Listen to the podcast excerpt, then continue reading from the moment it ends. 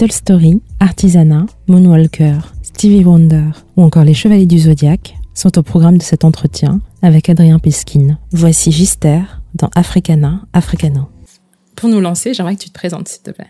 Bah, je suis Gister, je suis multidisciplinaire parce que je fais des films, je fais de la musique, de la bande dessinée, des tableaux et 25 milliards d'autres choses.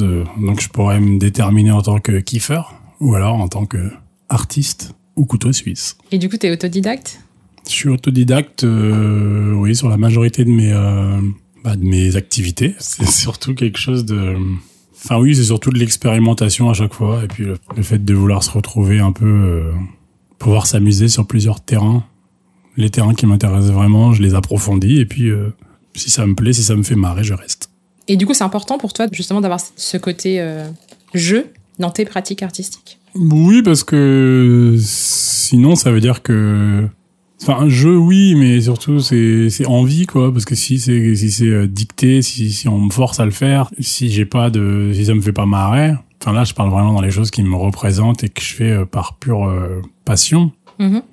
Bah, je peux pas être dans ma propre équipe. Je peux pas, sauf si des fois on me pousse à faire quelque chose de manière bienveillante. Mais sinon, oui, effectivement, tout ce que je fais aujourd'hui, c'est parce que c'est des trucs qui me font marrer et qui m'ont fait marrer et qui, j'espère, vont continuer de me me m'emmener vers encore d'autres choses complémentaires. Justement, tu évoquais euh, le fait que tu sois multi-talent. Déjà, est-ce que tu peux nous parler de tes différentes, euh, de tes différentes pratiques et qu'est-ce qui, selon toi, euh, lie les différents univers et talents que tu as? C'est quoi le fil conducteur? Alors, le fil conducteur, je dirais que c'est plutôt bah, l'artisanat parce que c'est. en fait, c'est tout ce qui est, je sais pas comment on catégorise septième art, premier art, troisième art, j'ai jamais compris à part septième art. Grave, c'est pas grave. Mais en gros, je trouve que le cinéma, euh, enfin c'est un grand mot, mais ce que je fais moi, euh, la vidéo, ça, c'est quelque chose qui est euh, convergent dans le dessin, dans la musique, dans l'image. En fait, c'est c'est un peu tout qui vit en même temps. C'est un peu comme si le, la musique habitait au premier étage, le dessin au troisième et on va dire que les vidéos, les clips, les films, c'est un peu la fête, euh, la fête des voisines où tout le monde fait la fête en même temps. Et du coup, il y a la musique du film, le film du dessin, le truc du logo. Le, on met en image les chansons. Ça se complète. Ça se complète. Ok. Et du coup, dans la maison Gister, euh, c'était quoi la première, euh, la première pierre que tu as posée? Je pense que c'est le dessin parce que c'est très jeune. Vers quel âge tu as commencé à faire du dessin? Je saurais même pas dire. Je pense que c'est vraiment dans les premières choses que j'ai commencé à faire ça fait partie des jeux, je pense que je faisais. J'avais des jeux et puis j'avais le dessin et puis dessiner. Euh, je dis pas que j'avais des dessins de ouf au début, mais je pense que je l'ai vraiment fait aussi loin, loin que mes souvenirs me ramènent. Euh, on est dessinateur avec mes frères. C'est intéressant que tu parles de, de, ta fratrie parce que tu viens un peu d'une famille euh, de saltimbanques, de, famille de, gens qui font de l'art en général. Ça a joué justement dans ton apprentissage des arts en général d'avoir cette famille-là. Ça nourrit ça, ces pratiques-là? Bah, j'ai l'impression d'être toujours dans cette atmosphère de s'occuper en fait à la maison euh, aujourd'hui.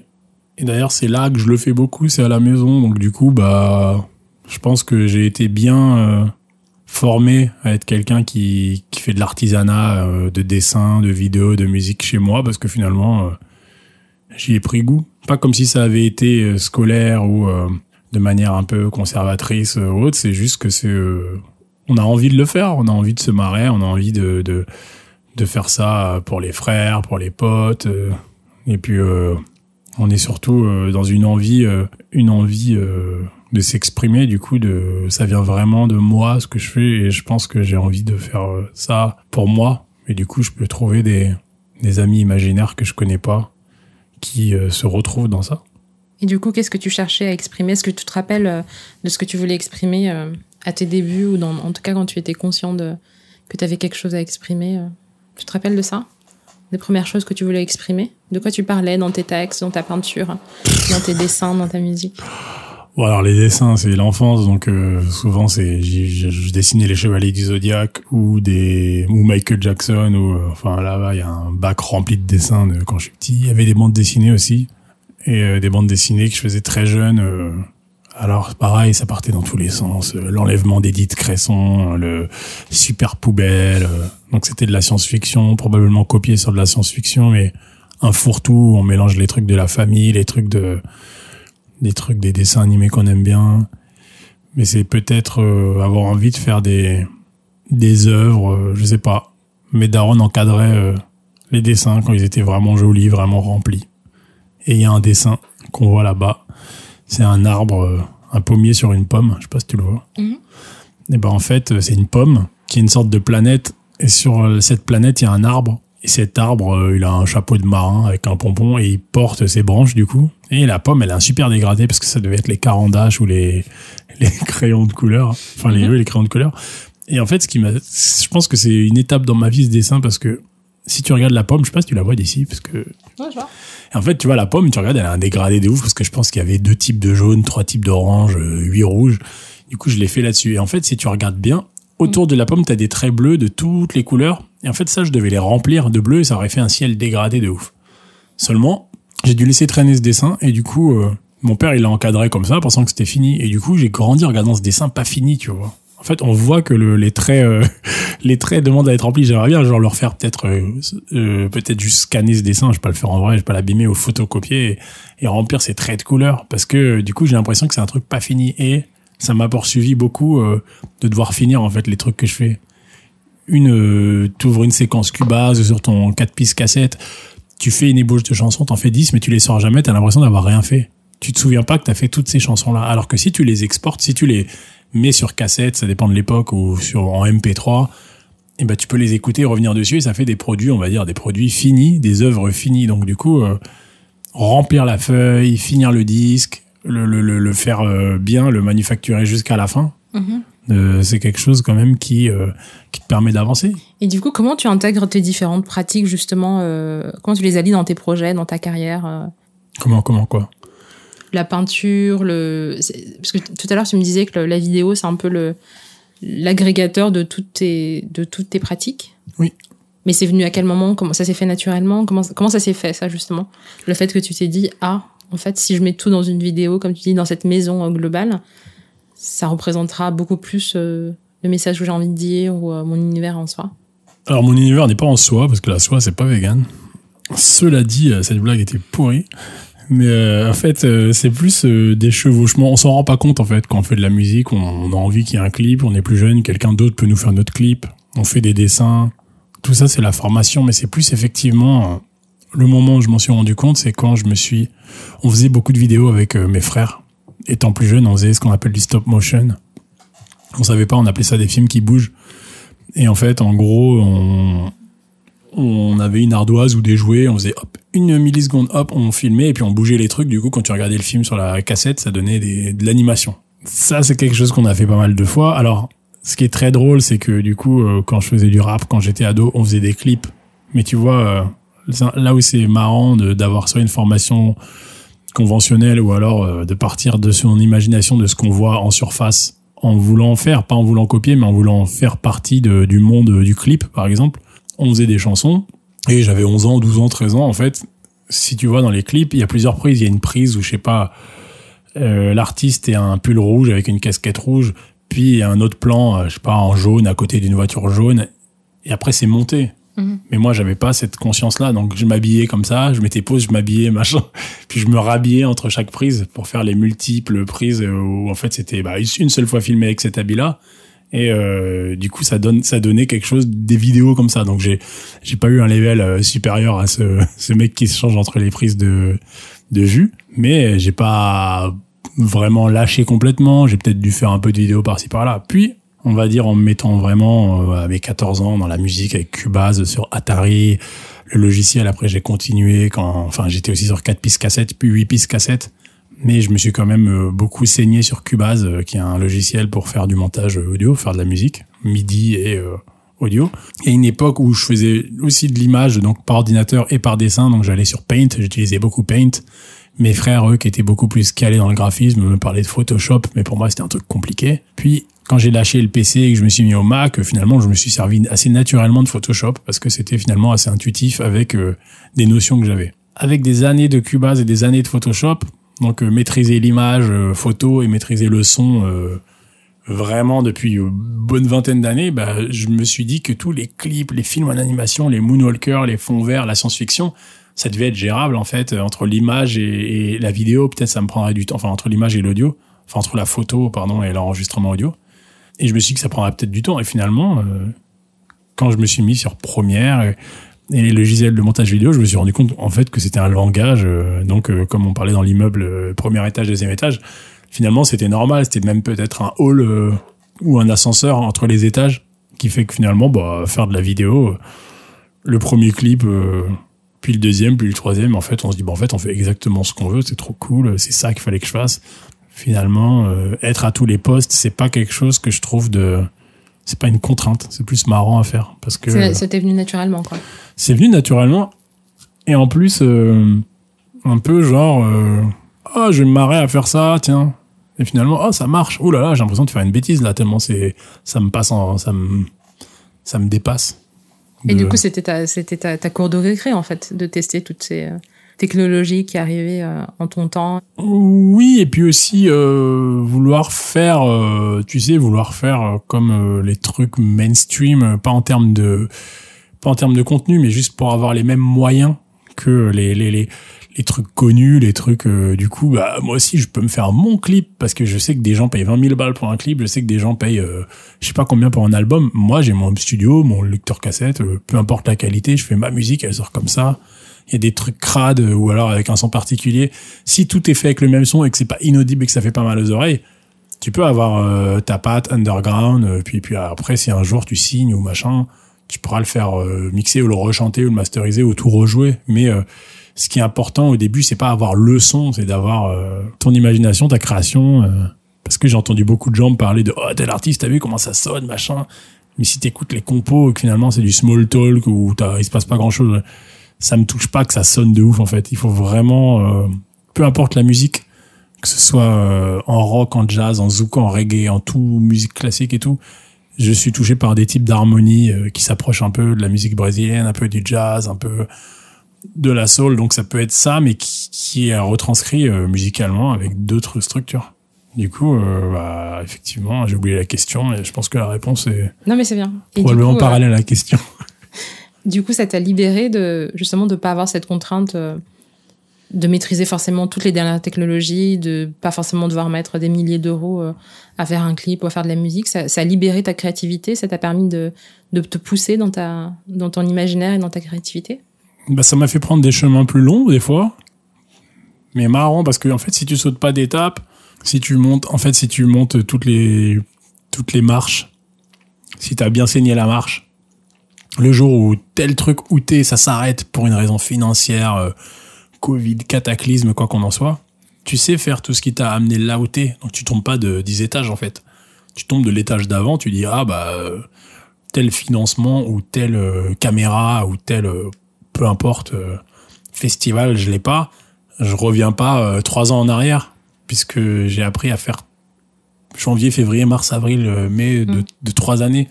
Mais du coup, de ce que tu me dis, j'ai l'impression que c'est important pour toi de pas être dépendant des autres ou de, ou de, on revient à l'histoire de, de, la maîtrise dont tu parlais tout à l'heure, mais de maîtriser justement les différentes étapes bah, la dépendance, euh, oui. Alors, la dépendance, oui, euh, c'est important de pas être dépendant pour ton idée de base. Par mhm. contre, c'est cool de pouvoir euh, collaborer avec d'autres personnes qui, entre guillemets, sont mortes pour ce qu'elles font. C'est-à-dire que moi, je suis pas bassiste. Je peux faire des basses au synthé. Je peux jouer de la basse avec trois doigts et te faire une ligne de basse en une semaine. Mais t'as des gens. C'est pas ton métier, quoi. Des gens sont c'est ça que tu veux. Du coup, cette personne va parle la musique euh, avec son approche, qu'elle soit conventionnelle ou aussi avec sa personnalité. Et ça donne un autre regard sur ta musique qui est joué avec une basse qui qui joue ta musique ou alors ça peut être aussi euh, quelque chose de fait à deux avec une symbiose donc du coup euh, des fois c'est bien qu'il y ait moins de cerveau à décider des trucs surtout si tu as des cerveaux qui viennent interférer et dire il faut faire comme ça parce que les gens mmh. mais après si tu as des gens qui sont dans une famille euh, musicale proche de la tienne ou éloignée, mais qui ont un langage euh, où, où voilà où vos univers se plaisent, bah c'est cool de de de d'échanger. C'est cool que la musique soit une conversation aussi. Pas toujours euh, tout seul à tout tout faire tout seul, mhm. pour pas que ce soit consanguin, mais Je pense qu'on a besoin de ce qui nous entoure, on a besoin de, de vécu. On peut pas être comme ça en train de travailler, travailler, travailler, travailler, travailler. Forcément, il faut s'arrêter ou avoir un peu d'extérieur pour avoir du vécu à raconter et pour euh, alimenter quelque chose. On peut le faire, mais si on fait de la musique tout seul, tout chez soi, c'est qu'on a quand même un vécu. Et, mais c'est bizarre d'être quelqu'un en mode logiciel, je fais ça, je mets. Je pense, je pense pas qu'on soit euh, robotisé au point de faire de l'art sans sans que ça, ce soit un, un entonnoir de ce qu'on a ce qu'on a emmagasiné. Ok. Là, on est parti très très loin dans, dans, dans ton univers musical euh, déjà. Mais avant ça, j'aimerais qu'on revienne sur le rap, qui a été euh, une étape, euh, une découverte assez importante dans, dans ta vie, euh, Mhm. surtout en termes de, de musique. Est-ce que tu peux me, me parler un peu de cette époque-là? Parce que tu as, découvert le rap adolescent?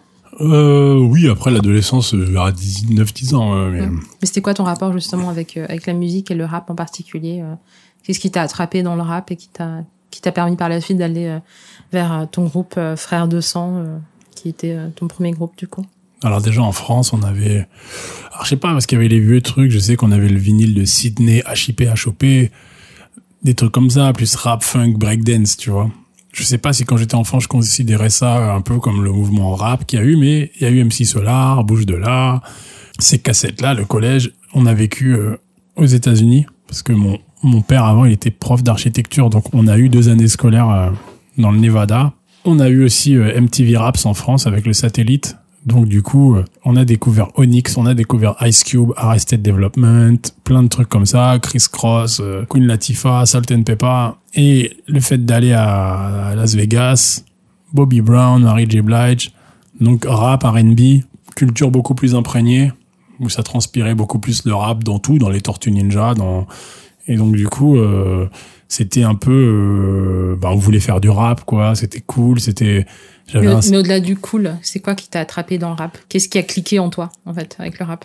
Je pense vraiment, je pense que c'est vraiment cool, quoi. Je pense que c'est un peu comme les Chevaliers du Zodiac. Le rap, c'était, euh, c'était le truc cool. J'avais le petit synthé, le rap man, là, avec l'espèce de fausse platine dessus qui faisait Et, euh, je pense que oui, en, ma- en, en termes de, de, de choses plus profondes, je pense que finalement, quand le rap est arrivé dans ma vie, c'était aussi des gens qui me ressemblaient physiquement. C'était quand même des gens qui étaient plus euh, brown, light skin et tout, par rapport à tout ce que j'idolâtrais avant, que ce soit Wingman, Ken le Survivant. Tout ça, finalement, c'était des gens qui étaient plutôt typés européens. Donc euh, voilà, moi, je me voyais comme ça, euh, Hutch, Starsky et Hutch et tout. Mais c'est vrai que finalement, le rap, euh, ça ressemblait plus à, à ma famille du Brésil, ça ressemblait plus à des potes euh, à côté de chez moi. C'était plus genre, euh, ah, les Renois, les, les Tismé, les machins. Donc c'était un peu plus, c'était un peu moins eurocentré visuellement. Donc on se, on se retrouvait dans plein de choses. Et puis on reconnaissait un peu, bah oui, le Brésil, un peu les trucs dont on parlait la daronne, un peu le, ces gens qui avaient un, un même passé colonial. Donc il y avait euh, effectivement, de manière deep dans le rap, il y a eu cette expression-là qui est arrivée, bon, je pense un peu pour beaucoup de gens euh, en France ou ailleurs, Mhm. mais euh, je l'ai, euh, moi je l'ai intériorisé aussi par le fait que c'était euh, quelque chose de très divertissant. Je sais pas vraiment si je faisais cette différence parce que effectivement je m'identifiais quand j'étais petit. Les chevaliers de Zodiac, je les adorais, mais je m'identifiais pas exactement. Je savais qu'il y avait des signes astrologiques. C'est vrai que je me suis pas mal identifié à Ixor, à Mowgli. Mais Ah, pour Des choses euh, imaginaires quoi. Ouais, mais la- et Mowgli, c'est quand même, tu vois, Ixor, hein, c'est quand même un mec qui est asiatique, mais qui est vraiment Mhm. du sud, d'Asie du Sud et qui a l'air bien. Donc, Mowgli aussi, c'est des personnages comme ça, je pense, si on parle, euh, si on parle de race, d'européanité Mhm. des, des représentations. Et effectivement, le rap, il est arrivé. Bon, après, il y avait, il y avait d'autres musiques hein, qu'on écoutait avant. Il y avait Gilberto Gil, il y avait euh, des trucs avant le rap. Oui, mais en termes d'image, est-ce que c'est le rap qui t'a permis de te voir pour la première fois en image à la télé sur des plateformes aussi euh, importantes entre guillemets que la télévision et euh, surtout, enfin c'était le l'âge d'or de la télévision. euh, tu vois, c'est c'est l'époque des clips. Les clips à l'époque c'était euh, incroyable quoi. Bah, je pense que Michael Jackson aussi, quand même. Mhm. Michael Jackson. Non, bien sûr, bien sûr. ouais, il y, y euh, avait avant ça, il y avait quand même Moonwalker au cinéma. Michael qui avait une maladie, donc qui était plus vraiment euh, noir, tu vois. Mais du coup, il, avait toujours l'air un peu brown à l'époque. Non, c'était bad, remarque. Mais il était toujours un peu latino, frisé un peu. Donc il y avait Michael, il y avait... Euh, et puis c'était grand public de ouf, tu vois. Euh, Moi, j'étais quand même enfant à l'époque de Bad, à l'époque de Thriller. Donc euh, effectivement, t'avais ça et le rap, c'était lié à Michael Jackson. Michael Jackson, euh, à l'époque de Dangerous, il, il était avec Chris Cross, avec Evidy, avec toute cette culture, avec Michael Jordan et tout. Donc euh, c'était un peu une grande famille de la funk et du rap. Et, euh, les dessins animés étaient toujours encore un peu, même les dessins animés du Japon, tout était très eurocentré. Mais euh, effectivement, le rap, ça m'a apporté beaucoup plus de gens qui me ressemblaient. La funk, tout ça, c'était, euh, j'avais l'impression de voir euh, les incous et les incous du bled. Et du coup, comment t'en es arrivé à vouloir faire du rap pour toi et pas juste être un, un auditeur ou un spectateur du genre? Je pense pas qu'il y ait de latence entre ce qu'on aime et ce qu'on fait. En fait, enfin, dans ma famille, Mhm. je pense que si on voit MC Solar, le soir, on fait du rap, quoi. Enfin, c'est une, ah, on a envie de jouer avec lui, il nous connaît pas, mais nous, c'est notre grand cousin, tu vois. Du coup, ah, bah, moi, je fais du rap, ah, bah, on fait des films, ah, bah, on met des chapeaux, ah, bah, tu vois. Je pense pas qu'il y ait eu un truc genre, allez, je vais me lancer, je vais faire du rap. Non, c'est plutôt, euh, enfin, en tout cas, en termes de loisirs, euh, je pense que c'est direct. C'est comme quand tu sors du cinéma, quand on est sorti du cinéma voir les Tortues Ninja, tu sais, au moment où tu sors, genre, tu sautes en l'air, tu fais un peu le ninja, quoi. Mhm. Bah voilà. Et puis quand tu vas voir un film euh, tendu, peut-être tu t'embrouilles en sortant, je sais pas. Mais oui, tu t'imprègnes un peu de choses, d'émotions, t'es, t'es, t'es bon public. Je pense que j'étais vraiment bon public du rap. T'es une éponge de cette culture-là, quoi. Et de, de cette époque-là. Ouais, une grosse éponge. Avec euh, le dos qui gratte, là.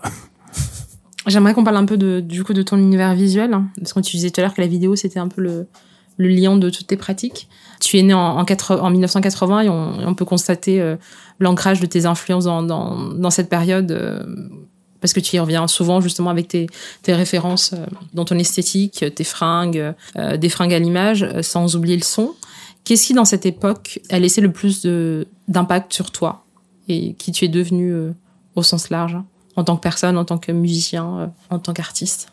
Bah déjà c'est là où on, se trouvait euh, physiquement et temporellement. Donc du coup je pense que c'est là où on était vraiment, vraiment, vraiment, comme tu dis, des éponges.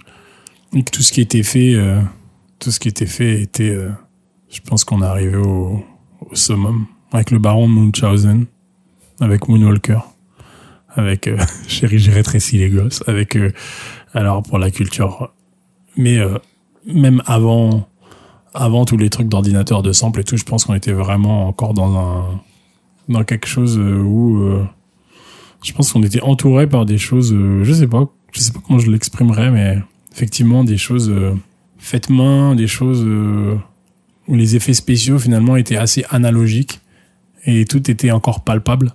Je, je sais pas, le requin des dents de la mer, c'était pas, c'était pas de la synthèse comme dans Avatar. C'était vraiment une vraie machine qui était vraiment dans l'eau. Donc en fait, euh, je pense que bah, dans l'histoire, euh, dans l'histoire du cinéma, dans l'histoire de de, de tout de tout cet art visuel, on avait un gros passé de bah, de je sais pas comment dire artisanat, ma- manufacture. euh, et du coup, bah et d'expérimentation, quoi. oui, et les années 80, c'était juste avant qu'on se mette à, à utiliser beaucoup de, beaucoup de synthèses, comme le clip de Dire Straits ou de, de Money for Nothing ou de, de choses comme ça. Donc du coup, les morts vivants, c'était du maquillage. E.T., c'était une poupée. Star Wars, c'est des costumes Chewbacca et tout. On n'était pas dans, dans des films modernes, récents, ou euh, pour des histoires de, de budget ou juste d'esthétique. Un gros pourcentage du film est en images de synthèse. Donc du coup, on faisait les choses et effectivement, euh, c'est ce que je préfère. Je pense que ça se ressent. Je pense que oui, dans le film Woman, le dauphin, bah, c'est quelqu'un qui est déguisé en dauphin. On n'a pas fait un dessin animé de dauphin. Et euh, tout. Enfin, c'est des maquettes. Les décors, c'est des maquettes. Enfin, c'est bien d'avoir... C'est une, une sorte de réalité. Alors, on peut faire ça hyper bien fait, probablement. Mais moi, j'ai pas ces compétences. Et je trouve qu'il y a un charme et un... Il y a un truc, justement, qui est pas... euh, qui est pas millimétré numériquement dans le fait de Qui est pas froid, quoi. oui qui est pas froid et puis Qui a une âme. voilà et puis il y a des imprévus dans dans le dans l'artisanat je pense. Et puis euh, oui il y a de la texture. La texture du coup elle euh, elle est obtenue directement pour ce qu'elle est. Que tu mettes quelqu'un devant une pomme géante et que tu filmes vraiment la pomme et toi sur un fond vert on va sentir que tu es devant une vraie pomme géante. Ou alors une maquette de pomme géante. Ok. De Chacal à Gister en passant par Frères de Sang, Ménestrel et, et McLovin, comment est-ce que tu qualifierais ton univers visuel C'est quoi les fondamentaux euh, chez toi?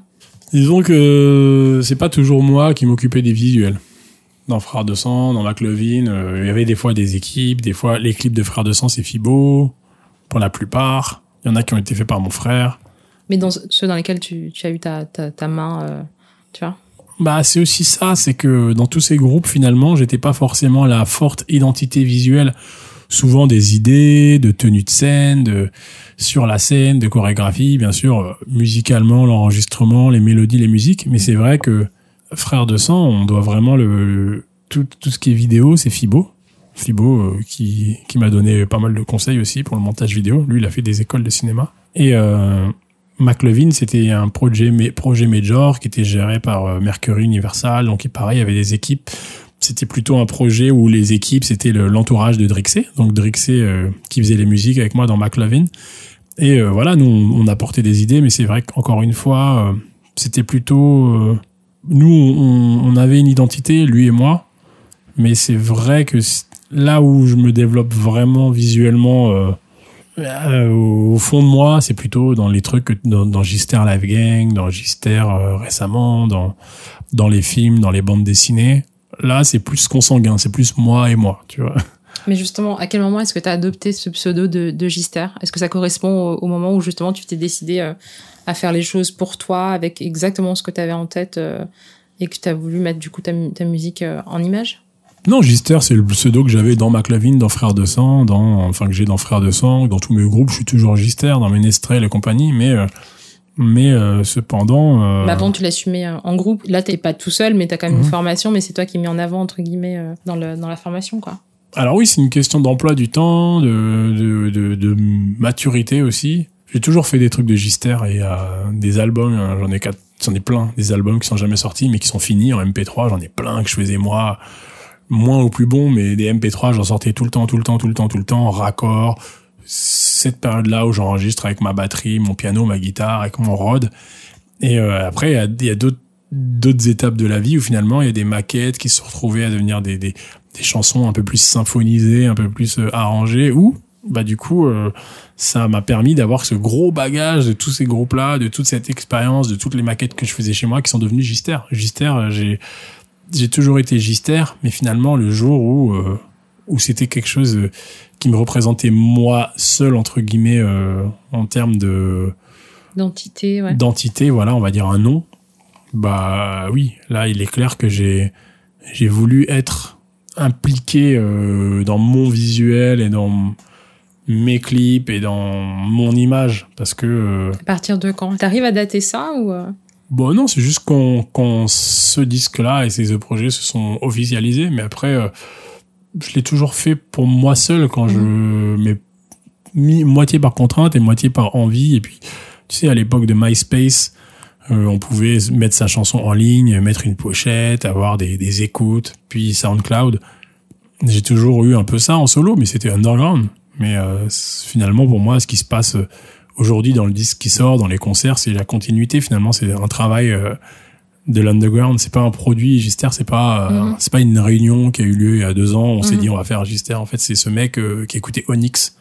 C'est cette progression quoi. Voilà, c'est le même gars, mais effectivement je j'ai plutôt intérêt à à ce que ça me ressemble parce que j'ai envie de quand je dis que j'ai envie d'être jaloux, quand je dis que j'ai envie de faire cette chose là pour pour faire cet artiste que j'ai pas dans mon iTunes et que j'aimerais trop qu'il existe parce que il a des pyramides, c'est pas le pote de la police, nanani, nanana. Et bah c'est Gister. qu'est-ce que c'est que ça? Ça m'aurait trop plu. Ah bah tiens donc, euh, tu vois. Mais du coup c'est marrant parce que tu le dis euh, que t'es le, le, fruit euh, de, de, toutes ces collaborations, de toutes ces formations dans lesquelles tu, tu as été membre, dont tu continues à être membre aujourd'hui. Mais peut-être aujourd'hui c'est plutôt le projet Gister Live Gang qui est en, en avant entre guillemets. Mmh entre le Gister d'il y a quelques années qui était du coup beaucoup plus comment dire plus confident plus, plus confidentiel euh, euh, qui était encore en train de, de, former son son de trouver son son euh, avant de sortir l'album euh, qui sort là. C'est quoi ce qui ressort finalement? Est-ce que c'est quoi la différence entre le Gister d'il y a quelques années et aujourd'hui? C'est quoi le qu'est-ce qui a évolué dans le son dans l'image dans le dans la façon dont tu vois justement le son et l'univers Gister d'il y a quelques années à aujourd'hui? Bah, subjectivement, j'ai toujours eu l'impression d'être à fond, genre le meilleur, tu sais, de montrer que je donne tout là, oh là là. Après, effectivement, quand je regarde des années en arrière, je me dis bah oui, ça c'était pas au point, ça machin, mais je, je, je pense que le mental, il est toujours. Euh, j'ai pas envie de faire ce qui existe, j'ai pas envie de suivre ça. On va me comparer à ça, ça, ça, ça, ça, mais c'est parce que c'est parce que je pense que ceux à quoi on va me comparer, c'est des gens qui aiment Stevie Wonder comme moi, c'est des gens qui qui aiment peut-être Jiraya, les Chevaliers Zodiac, les Snorkies. Mais finalement, j'ai toujours eu envie d'arriver dans la cour de récré avec euh, mon gros poste, mon mon gros ghetto blaster et mettre mon truc et ah c'est moi c'est trop cool ouais on fait une fête tu vois. Et après effectivement les choses que je veux représenter bah finalement c'est des choses que je fais chez moi et qui me font kiffer. Mais je pense que c'est ce même euh, on va dire cette genèse euh, de peut-être c'est du la naïveté de la jeunesse tu vois. Mais mm. je pense que finalement le le le le, le, personnage Gister euh, avec ses grands pieds et ses grandes mains bah c'est le même euh, il y a dix ans. Juste que maintenant effectivement on peut on peut serrer sa vision quoi. On peut mettre un on peut ça peut être plus précis. Plus précis parce que oui bah c'est l'expérience c'est les erreurs, les, les réussites, le, le, parcours, les rencontres. Mais en finalement, euh, je pense que le cœur euh, des 12 ans voulait euh, rigoler en faisant des dessins, il est intact. Ou alors il est, euh, en tout cas, il est toujours dans le même état d'esprit. On est toujours en train de vouloir rigoler, vouloir avoir euh, des amis mhm. qui se reconnaissent, qui rigolent avec nous, et puis vouloir faire transporter, vouloir voyager, vouloir. Oui, tu l'avais imaginé justement, parce que tu parles de cette progression-là et du, fait que tu t'es pas arrivé aujourd'hui il y a deux ans et tu as sorti un album et c'est tout, tu mis mmh. 10 ans, tu m'avais dit, à faire l'album, euh, enfin en tout cas plus ouais, de au moins 7 ans, moins mais 7 ans, il y a des maquettes, il y a des bouts de chansons qui, euh, qui étaient là depuis oui, euh, 10, 11 ans facile. Mais tu, à l'époque, t'envisageais, tu, vis, tu avais la vision déjà du son que tu fais aujourd'hui? Ou ça t'a surpris justement d'être arrivé à ce son qui fait l'album aujourd'hui? Bah, le son, ce que je veux dire? Entre entre ce que tu faisais toi dans ton coin et ce que tu as réussi à faire après avec un groupe tout ça est-ce que est-ce que tu arrives à, réconcilier les deux visions en fait? Bah, on va dire l'écriture, l'arrangement, le, le, tout ça en fait c'est quelque chose finalement c'est pas c'est pas quelque chose de moderne ou de tendance. Du coup, oui, j'aurais très bien pu euh, me projeter dans quelque chose comme ça. Alors, imaginer les arrangements tels qu'ils sont avec les breaks et tout, non. Mais par contre, oui, ce style de musique-là, mélangé au rock, à la funk. Dans l'esprit, quoi. Ouais, dans l'esprit hip-hop, rock, funk, euh, musique de chambre, tout en même temps. Oui, c'est toujours des grands fourre-tout. C'est une grosse... Euh, tu sais, c'est nous, on a vraiment écouté... Euh, on a vraiment saigné. Mon daron nous a mis le dessin animé Yellow Submarine des dizaines de fois avec mes frères. On connaît par cœur. C'est presque comme ça qu'on a appris l'anglais. Les arrangements de George Martin dans les Beatles, c'était hyper riche. Déjà que c'était des chansons super bien écrites, euh, She's Living Home, euh, The Full on the Hill, tout ça. Et en plus, avec cette personne un peu plus âgée que les Beatles qui amène des arrangements de cordes et tout, t'entends ça même dans Earth, Wind and Fire, t'entends ça dans Michael Jackson, dans beaucoup de, de trucs. Finalement, ces grands arrangements sur des belles chansons, toute proportion gardée, c'est ce que je voulais faire. C'était alors le style musical, je pensais qu'il serait effectivement transcendant entre plusieurs choses. Et euh, du coup, euh, pour le contenu, oui. Après, bah, effectivement, le, le studio euh, du label avec lequel j'ai bossé ont tous ces moyens qui sont cool de mettre justement 50 micros sur une batterie. De, de moi, j'ai envie que là, il y a des cordes. Bah vas-y, on va se débrouiller. On va avoir telle telle personne contrebasse, machin, violoncelle et tout. Ça t'a permis de poser ta vision, quoi, en fait. Oui, et puis de d'écrire des arrangements de cuivre, d'écrire des arrangements de cordes avec avec Soda Sound, de faire euh, de faire dépasser en 3D en fait cette image de la maquette euh, 8 pistes cassette ou Cubase euh, Atari ou bah euh, Cubase Mac PC peu, peu importe. Ça a vraiment ça m'a permis d'avoir une sonorité vraiment intelligible intelligente un truc sonique que moi je maîtrise pas vraiment. Moi j'ai j'ai des oreilles bien sûr mais après je, je, je connais pas toutes les règles parce que je suis pas scolaire dans le mix dans dans les aigus qui font mal aux oreilles et moi, je suis voilà, je sais, je, sais que j'ai envie de faire des trucs originaux avec euh, la basse complètement à droite et le, je sais pas, toute la section rythmique et les cuivres à gauche et puis voilà des gros delays dans les voix. Mais après, après effectivement, c'est mieux quand c'est maîtrisé. Je je suis à beaucoup de, je suis à beaucoup de postes dans ce que je fais.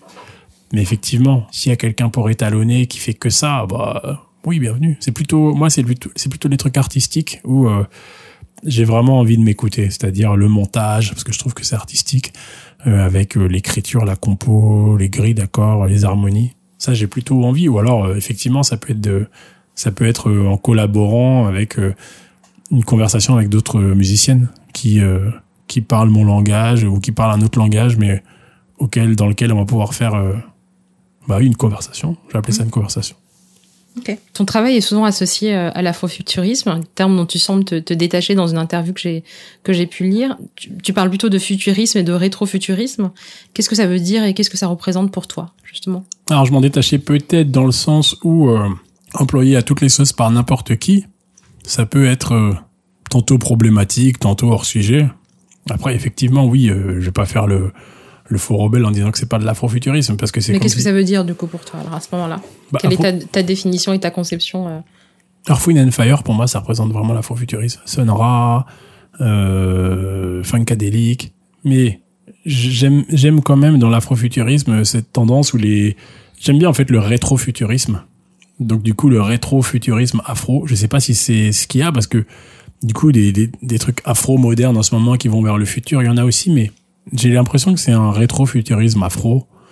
Mais rétrofuturisme, pas dans le sens de vouloir faire des trucs à l'ancienne, mais plutôt que j'aime bien ce futur vu par le passé qui aujourd'hui finalement est quelque chose pour moi et mes goûts qui ne qui traverse les époques comme une capsule donc euh, donc des vaisseaux des pyramides des trucs finalement qui appartiennent un peu aux extraterrestres et qui peuvent euh, soit vieillir pour des personnes soit ne jamais vieillir et être un peu euh, comme des entités euh, tu sais les les pharaons Intemporel, quoi. oui, les pharaons, c'est afrofuturiste, euh, même si c'était complètement d'époque, à l'époque probablement. Mais dès que ça devient un peu mystique, dès que ça... C'est un peu comme euh, quand je savais pas comment on faisait le rap ou la funk quand j'étais petit. Je faisais mon rap et ma funk. Alors euh, moi, pour moi, l'afrofuturisme, c'est bah, c'est mon bagage de Chevalier du Zodiac, c'est mon bagage de, de Xor, euh, c'est mon bagage de, de funkadélique, euh, de TLC, de tous ces trucs-là mélangés en fait avec, si tu veux, euh, des films, des dessins animés, de la musique, de la musique de dessin animé. euh. donc c'est plutôt euh, quelque chose qui est intemporel. Futurisme, je trouve que c'est moins tu te soucies d'être dans le truc du moment parce que Tartampion a mis euh, une snare euh, de XR84 et tout le monde le fait en ce moment.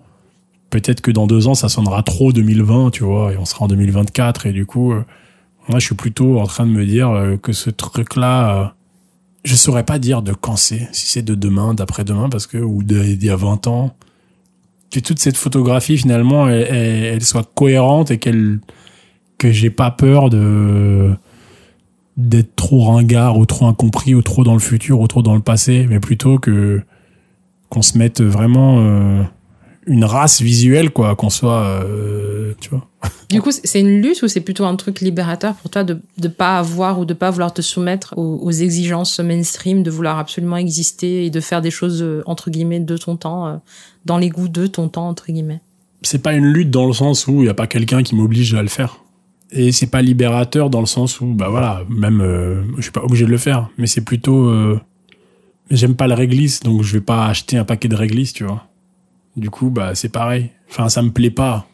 Le réglisse j'aime vraiment pas. Alors que non pareil ça me plaît pas de de, de d'écouter Get Lucky et tout le monde il y a eu 40 Get Lucky après Get Lucky parce que tout le monde voulait faire son Get Lucky. En 2020 c'est rincé de ouf. Et t'as encore des Get Lucky qui sortent. Mais finalement euh, pourquoi pourquoi euh, reprendre euh, la formule d'un truc euh, qui a fonctionné pour soi à moins d'en faire un courant musical là c'est juste des gens qui ont voulu copier un tube et qui se sont dit ah ça va être tube aussi tu vois donc c'est ça qui me plaît pas parce que finalement bah oui il y a eu il y a eu 15 artistes qui ont fait leur Get Lucky, underground ou pas underground. Des gens qui se sont dit que comme ça, ils allaient péter, ils allaient faire un tube. Mais en fait, les gens, ils veulent Get Lucky. Ils veulent pas Get Lucky de Boissy sans léger, tu vois. Ok. Donc c'est pas du tout une considération pour toi, en fait. C'est une considération de droite, quoi. C'est des trucs de, de, de, de produits, quoi. Tu sais, de, de, de, on fait pas des boîtes de conserve, on fait de l'art, enfin, on rigole, on fait des, on n'est pas là pour, euh, Tu dis ça, mais on vend des, des boîtes de conserve euh, comme art. Donc, euh, oui, mais ça, c'est de l'artisanat. Alors moi, je te parle de, de, de packaging, de boîtes de conserve. compris, ouais. qui ressemble à, à la boîte de conserve. Enfin, tu sais, le, le faux Big Mac ou le faux truc. fait le Big Rack, tu vois. Avec Eden Tinte Collins, qui est membre du, du Gister Live Gang, tu as réalisé le court-métrage euh, Woman the Nightmare of You Know Who, qui a reçu de, de nombreux prix en, en, festival au Royaume-Uni, aux États-Unis et plus récemment en France. Et ce court métrage, il met en scène dans un temps anhistorique dans le noir et cher Jane Dark, l'héroïne, qui va devenir une super héroïne pour défendre sa communauté face au harcèlement et aux violences de l'Europe Normal Police, comme tu l'appelles dedans. Elle est aidée par un, par un dauphin humanoïde dans son vaisseau euh, appelé le Coramer. Tout d'abord, pourquoi ce titre et, euh, et qu'est-ce qui vous a poussé à faire ce court-métrage? Pourquoi le titre The Nightmare of You Know, mmh, The mmh. Woman? Parce que, euh, je sais pas, c'était même le titre de la chanson Woman, Time Machine, donc c'était un peu toujours dans ce, ce, ce, truc de même univers. Euh, et en plus... Euh, mais qu'est-ce qui arrive avant la chanson ou le, court métrage La chanson, après le, le court métrage n'est pas spécialement inspiré par la chanson. Je pense que c'est plutôt euh, c'est euh, c'est une rencontre entre Eden et moi, qui est plasticienne, qui est chanteuse, qui est comédienne. Moi, bah qui suis tout ce que tu sais. Et du coup, bah quand je parlais de symbiose avec des artistes, c'est vrai que les idées de dauphin, c'est plutôt Eden. Voilà, bah tout ce qui concerne les femmes noires, c'est Eden. Moi, c'est tout ce qui est la police. J'ai une grosse expérience avec la police. Voilà, je pense qu'on s'entendait sur beaucoup de sujets, et euh, puis qu'on en a fait effectivement, voilà, euh, avec euh, du, du, du Dark and Lonely, du, enfin, on, a, on s'est marré encore une fois. Et puis moi, je sais pas, c'était un de mes premiers, euh, pardon, films de science-fiction avec Ménestrel et je sais plus des clips que j'ai fait. Mm-hmm. Et en fait, ce qui était cool, c'est que, c'est que finalement, on était vraiment à fond dans ce qu'on aimait, ce qu'on voulait. Bah, on veut mettre une publicité, on la met on veut que les films durent 5 minutes, on le fait. Eden va jouer les keufs, on met un dauphin, on fait un vaisseau, euh, les décors on les a pas, on va les filmer à Stalingrad, à machin. Un petit boulot de montage, de la musique avec des pistes séparées, de répétition, plus des chansons, Mindsplanation et tout. Faire un générique et tout.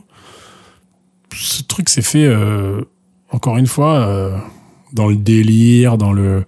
Ouais, c'est trop bien de faire une série comme ça, on voulait en faire une série, donc on a écrit elle, a écrit un peu la bible de la série Eden. On a, elle est beaucoup plus organisée que moi, donc du coup, bah, ça a permis euh, au film d'être plus cohérent et ça m'a servi pour plus tard, pour être un peu plus cohérent dans mes films. Et puis notamment ce que je fais avec mon petit frère, euh, c'est vrai que finalement, moi, j'apporte une touche psychédélique dans des collaborations, même si euh, euh, les gens avec qui je collabore aussi, on est on est tous psychédéliques. Mais mhm. c'est vrai que pour la faire courte, on a on a on a fait ce film, on l'a monté, on l'a même fini pour qu'il soit en première dans un dans un festival euh, qui s'appelle euh, Black Movie Summer. Et puis on l'a présenté, c'était la première mondiale française avec le groupe qui jouait. Et ça c'est quelque chose du coup de, de bah c'est une étape, c'est quelque chose je pense qui qui après qui a voyagé. C'était une sincérité et puis il y avait une envie de, de faire un film fun, cool, euh, qui nous ressemble, qui soit de notre génération,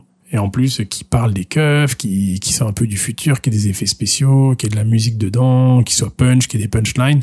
Et finalement, bah tel qu'il est, sans retouche, sans rien, on a eu des trucs, on a voyagé à Philadelphie, euh, à Londres, enfin c'est cool, parce que finalement, avant même la France, la France l'a reconnu après, mais finalement ce film, il a parlé beaucoup à je me suis fait, enfin, j'ai pas été sélectionné dans beaucoup de festivals français. Puis après, on a fini par aller à Cannes pour le short film corner et tout. Mais ça, ça s'est fait après quand même, après les États-Unis, après l'Angleterre. Donc, euh, je pense effectivement que euh, il y a une sincérité qui fait qu'on est allé au bout de notre truc qui nous fait marrer et qu'on s'est retrouvé dans des endroits avec que des gens qui partagent finalement un peu notre notre humour, nos goûts, nos donc c'est cool de pas vouloir faire un un faux truc qui ressemble à un truc que t'aimes pas forcément, mais que tu te dis que tu vas attirer des gens. Après, tu vas traîner que avec des beaufs avec qui tu t'entends pas. Et puis, pour peu que ces beaufs aient remarqué ton truc et se soit fait carotte par ton imitation.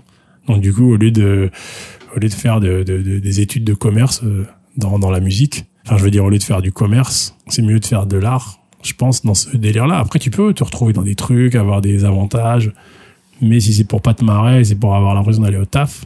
Enfin, c'est pour avoir l'impression de, d'être corvéable pour un truc qu'à la base tu faisais pour euh, le fun et plus que ce soit plus fun du tout.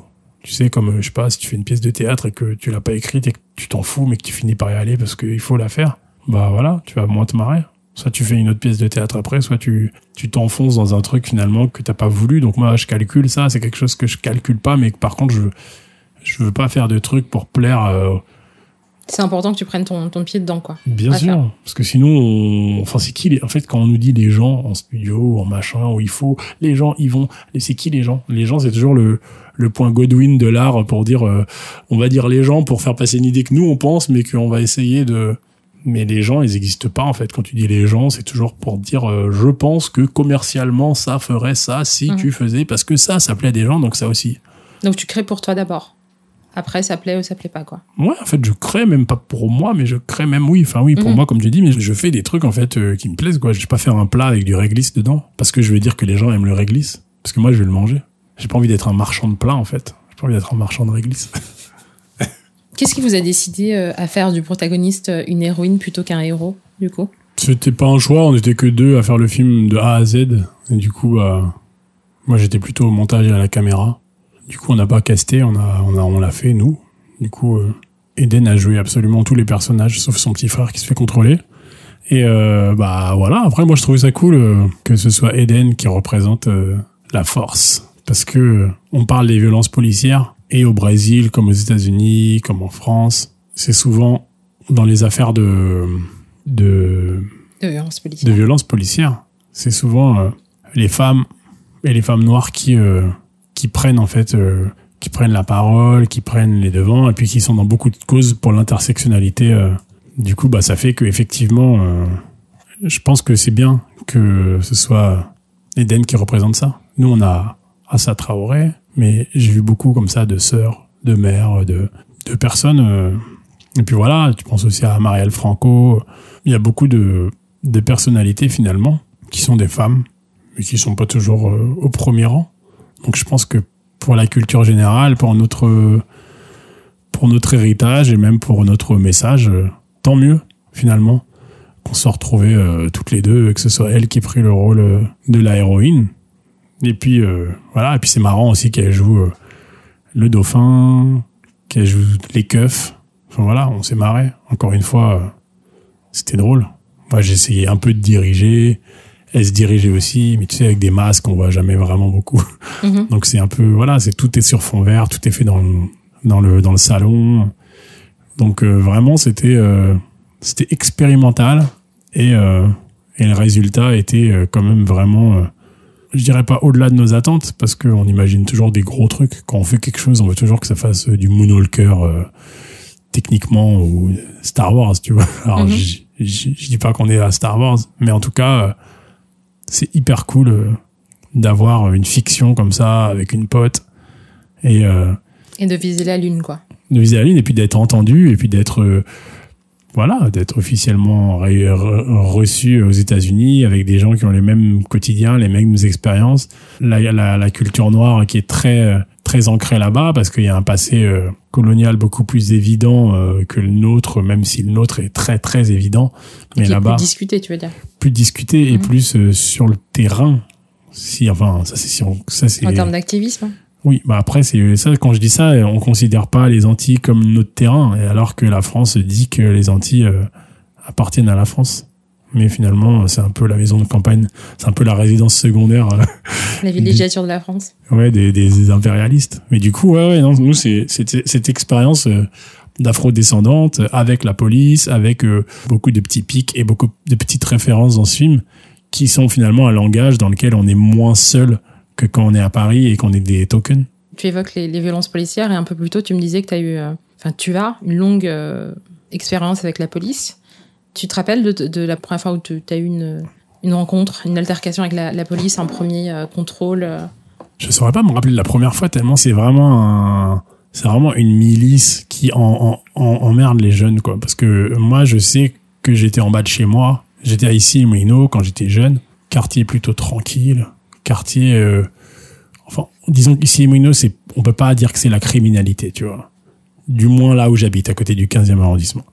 Et les keufs traînaient là et puis alors je sais pas si à l'époque il y avait des Karen qui les appelaient parce que juste on était en bas de chez nous tu vois. En fait qu'est-ce qu'on faisait? On discutait on parlait de T'étais ado? On était ados, on avait 13 ans, 14 ans, il était pas trop tard. euh, on discutait probablement de, de, je sais même pas, on parlait peut-être de, de Ken les survivants. Je sais même pas de quoi on parlait, mais on était des petits en fait. Enfin, je m'en rendais pas compte à l'époque. Mais maintenant, quand je réfléchis, c'est, tu vois comment c'est jeune, des gens de 13 ans, 14 ans, on cassait rien, on était là. Et les keufs venaient fouiller, contrôler, papier. Euh, des fois, j'étais tout seul en bas de chez un pote. Ils viennent, ils te fouillent, ils te cachent du shit dans la poche, en espérant que tu crois que c'est toi qui l'avais, qui l'a oublié. Mais moi, je savais pas ce que c'était le shit quand j'avais 13 ans, 14 ans. T'avais été préparé ou t'avais été euh, informé que ça pouvait t'arriver justement en tant que en tant que mec noir de d'être euh, d'être contrôlé, d'avoir ce, rapport-là euh, à des figures comme ça d'autorité? Bah, ma mère, elle nous a souvent. elle était jamais tranquille.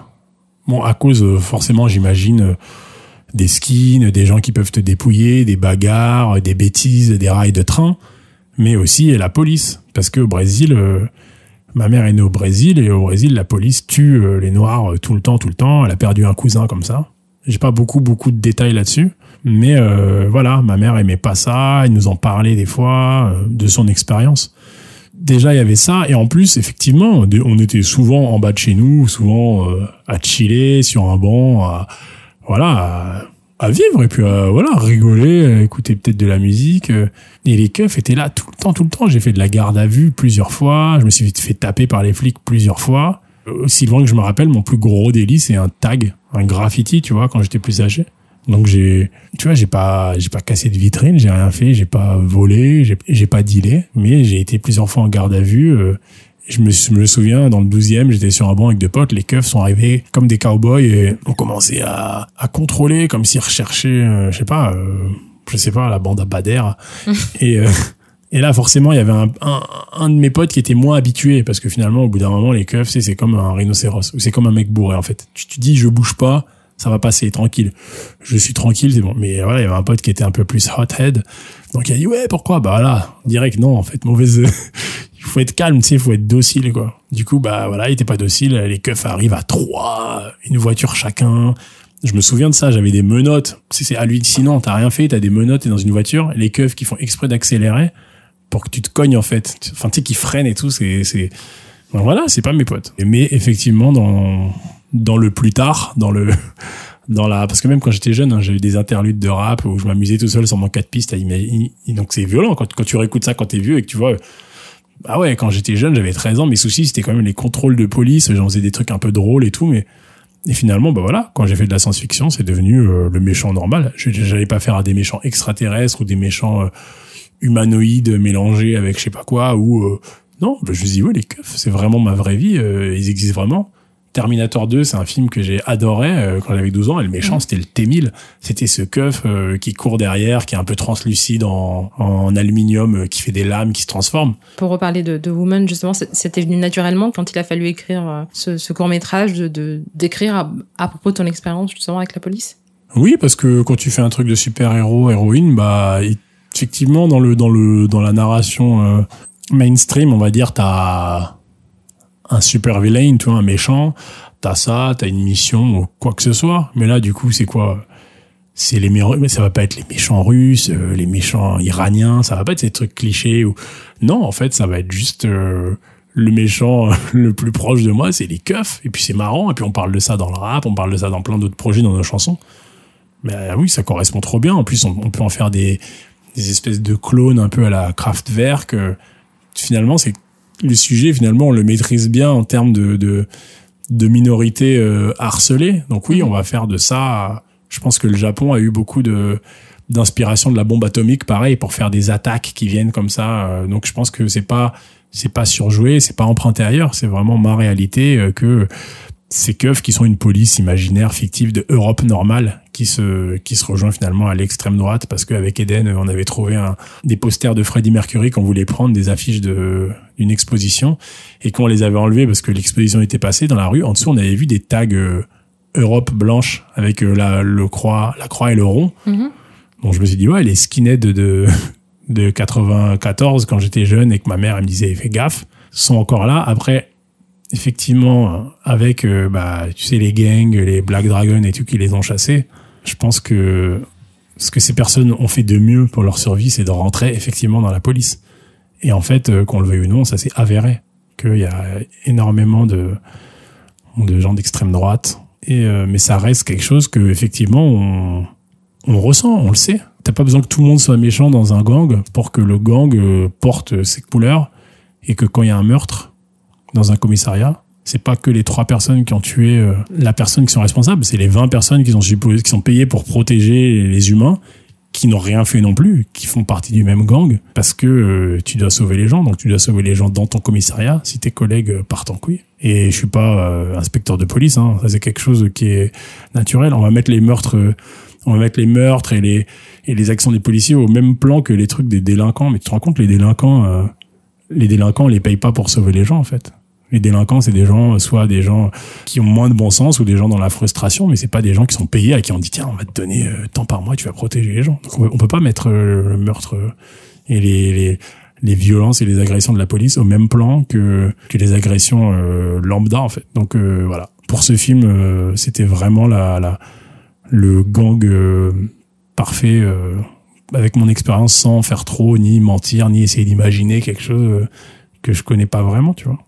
Tu évoques dans de, nombreuses interviews euh, ton appréciation pour les chevaliers du zodiaque et tu en as parlé souvent là depuis qu'on a commencé l'interview. Ken le survivant ou encore euh, Xor justement. Et le fait que tu rêves, et je te cite, d'être un super héros et un super musicien, genre vraiment très doué. Tu vois le mec qui tient la baraque tout seul en faisant des solos toute la nuit. C'est ça mon rêve, j'y travaille. Hein. Qu'est-ce qu'un héros pour toi et, et pourquoi ce besoin d'en avoir un ou une?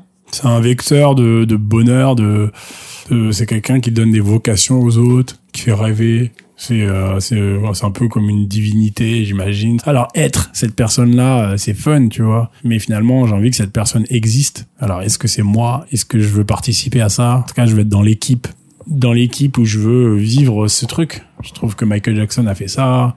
Je trouve que beaucoup d'artistes ont fait ça. Je trouve que des gens euh, qui font des trucs sociaux font ça. Après, j'aime bien l'image. J'aime bien les choses bien imagées. Et je connais pas assez en fait euh, je connais pas assez. Moi je connais ça surtout dans dans la culture euh, artistique mais je sais que ça se fait aussi dans le militantisme. Et ça se fait dans dans, dans, dans les heures et puis dans, dans le fait de, de sortir un peu de, de cette espèce de quotidien en fait un peu euh, un peu écrit tu vois un peu mhm. enfin c'est c'est même toute la planète en fait. Tu vois le méchant du film qui va contrôler la planète dans la science-fiction en fait il existe vraiment. Mhm. et du coup bah je pense que amusons-nous tant que tout le monde n'est pas connecté pour, euh, pour tout changer au même moment avec un bouton. Du coup, c'est ta mission en tant qu'artiste, ça fait partie de tes missions justement, de faire rêver les gens et de les faire, euh, de donner une sorte d'échappatoire euh, à travers tes différentes expressions artistiques? Bah dans le sens où encore enfin tu vois je te disais que je pensais pas vraiment pour les gens du coup je sais pas ce dont oui, les non, Mais... oui oui non je sais mais je vois je comprends la mm. question mais quand même je, je, veux dire que oui je me je me place jamais en tant que quelqu'un pour les gens par contre effectivement toujours dans dans dans dans le sens d'avoir des potes imaginaires, des machins. C'est cool euh, qu'on, que ce temps qu'on a, soit on le passe à aider, mais qu'est-ce que c'est aider? Est-ce que aider, c'est donner du temps? Est-ce que c'est donner de l'argent? Est-ce que c'est jouer justement au jeu de l'argent? Est-ce que c'est donner de l'argent que les autres ne jouent pas, ne donnent pas? Enfin, tu vois, est-ce que c'est vraiment ça le taf de toutes les personnes? Est-ce que c'est juste euh, corriger ce qu'on peut? Est-ce que c'est faire ce qu'on sait faire? Est-ce que c'est se cacher derrière euh, Je sais pas. Du coup, moi, je pense que le moment qu'on vit, euh, il est pas, il est pas illimité. Et euh, mon expérience, elle fait que pour l'instant, j'ai un bagage de zikos, d'artistes. J'ai donné énormément de temps à ça, donc j'essaie d'en faire quelque chose, euh, quelque chose pour moi, quelque chose pour pour mes frères. Et puis voilà. Et puis bien sûr pour être entendu, parce que je sais, je parle pas des gens que je connais pas, que j'ai envie d'attirer, mais je parle de des gens avec qui je parle. voilà, j'ai envie de plutôt, je, je pense pas aux gens, mais je pense plutôt à la vocation et à l'envie, à donner envie à des enfants, à des passionnés, à, plutôt à rigoler. Enfin voilà, plutôt avoir un terrain d'entente, un terrain de, enfin pour être émancipé, tu vois, pour être euh, épanoui, un terrain d'épanouissement pour euh, pour qui veut, qui a envie de venir, qui qui connecte à ce que tu fais. Voilà, il y a ça.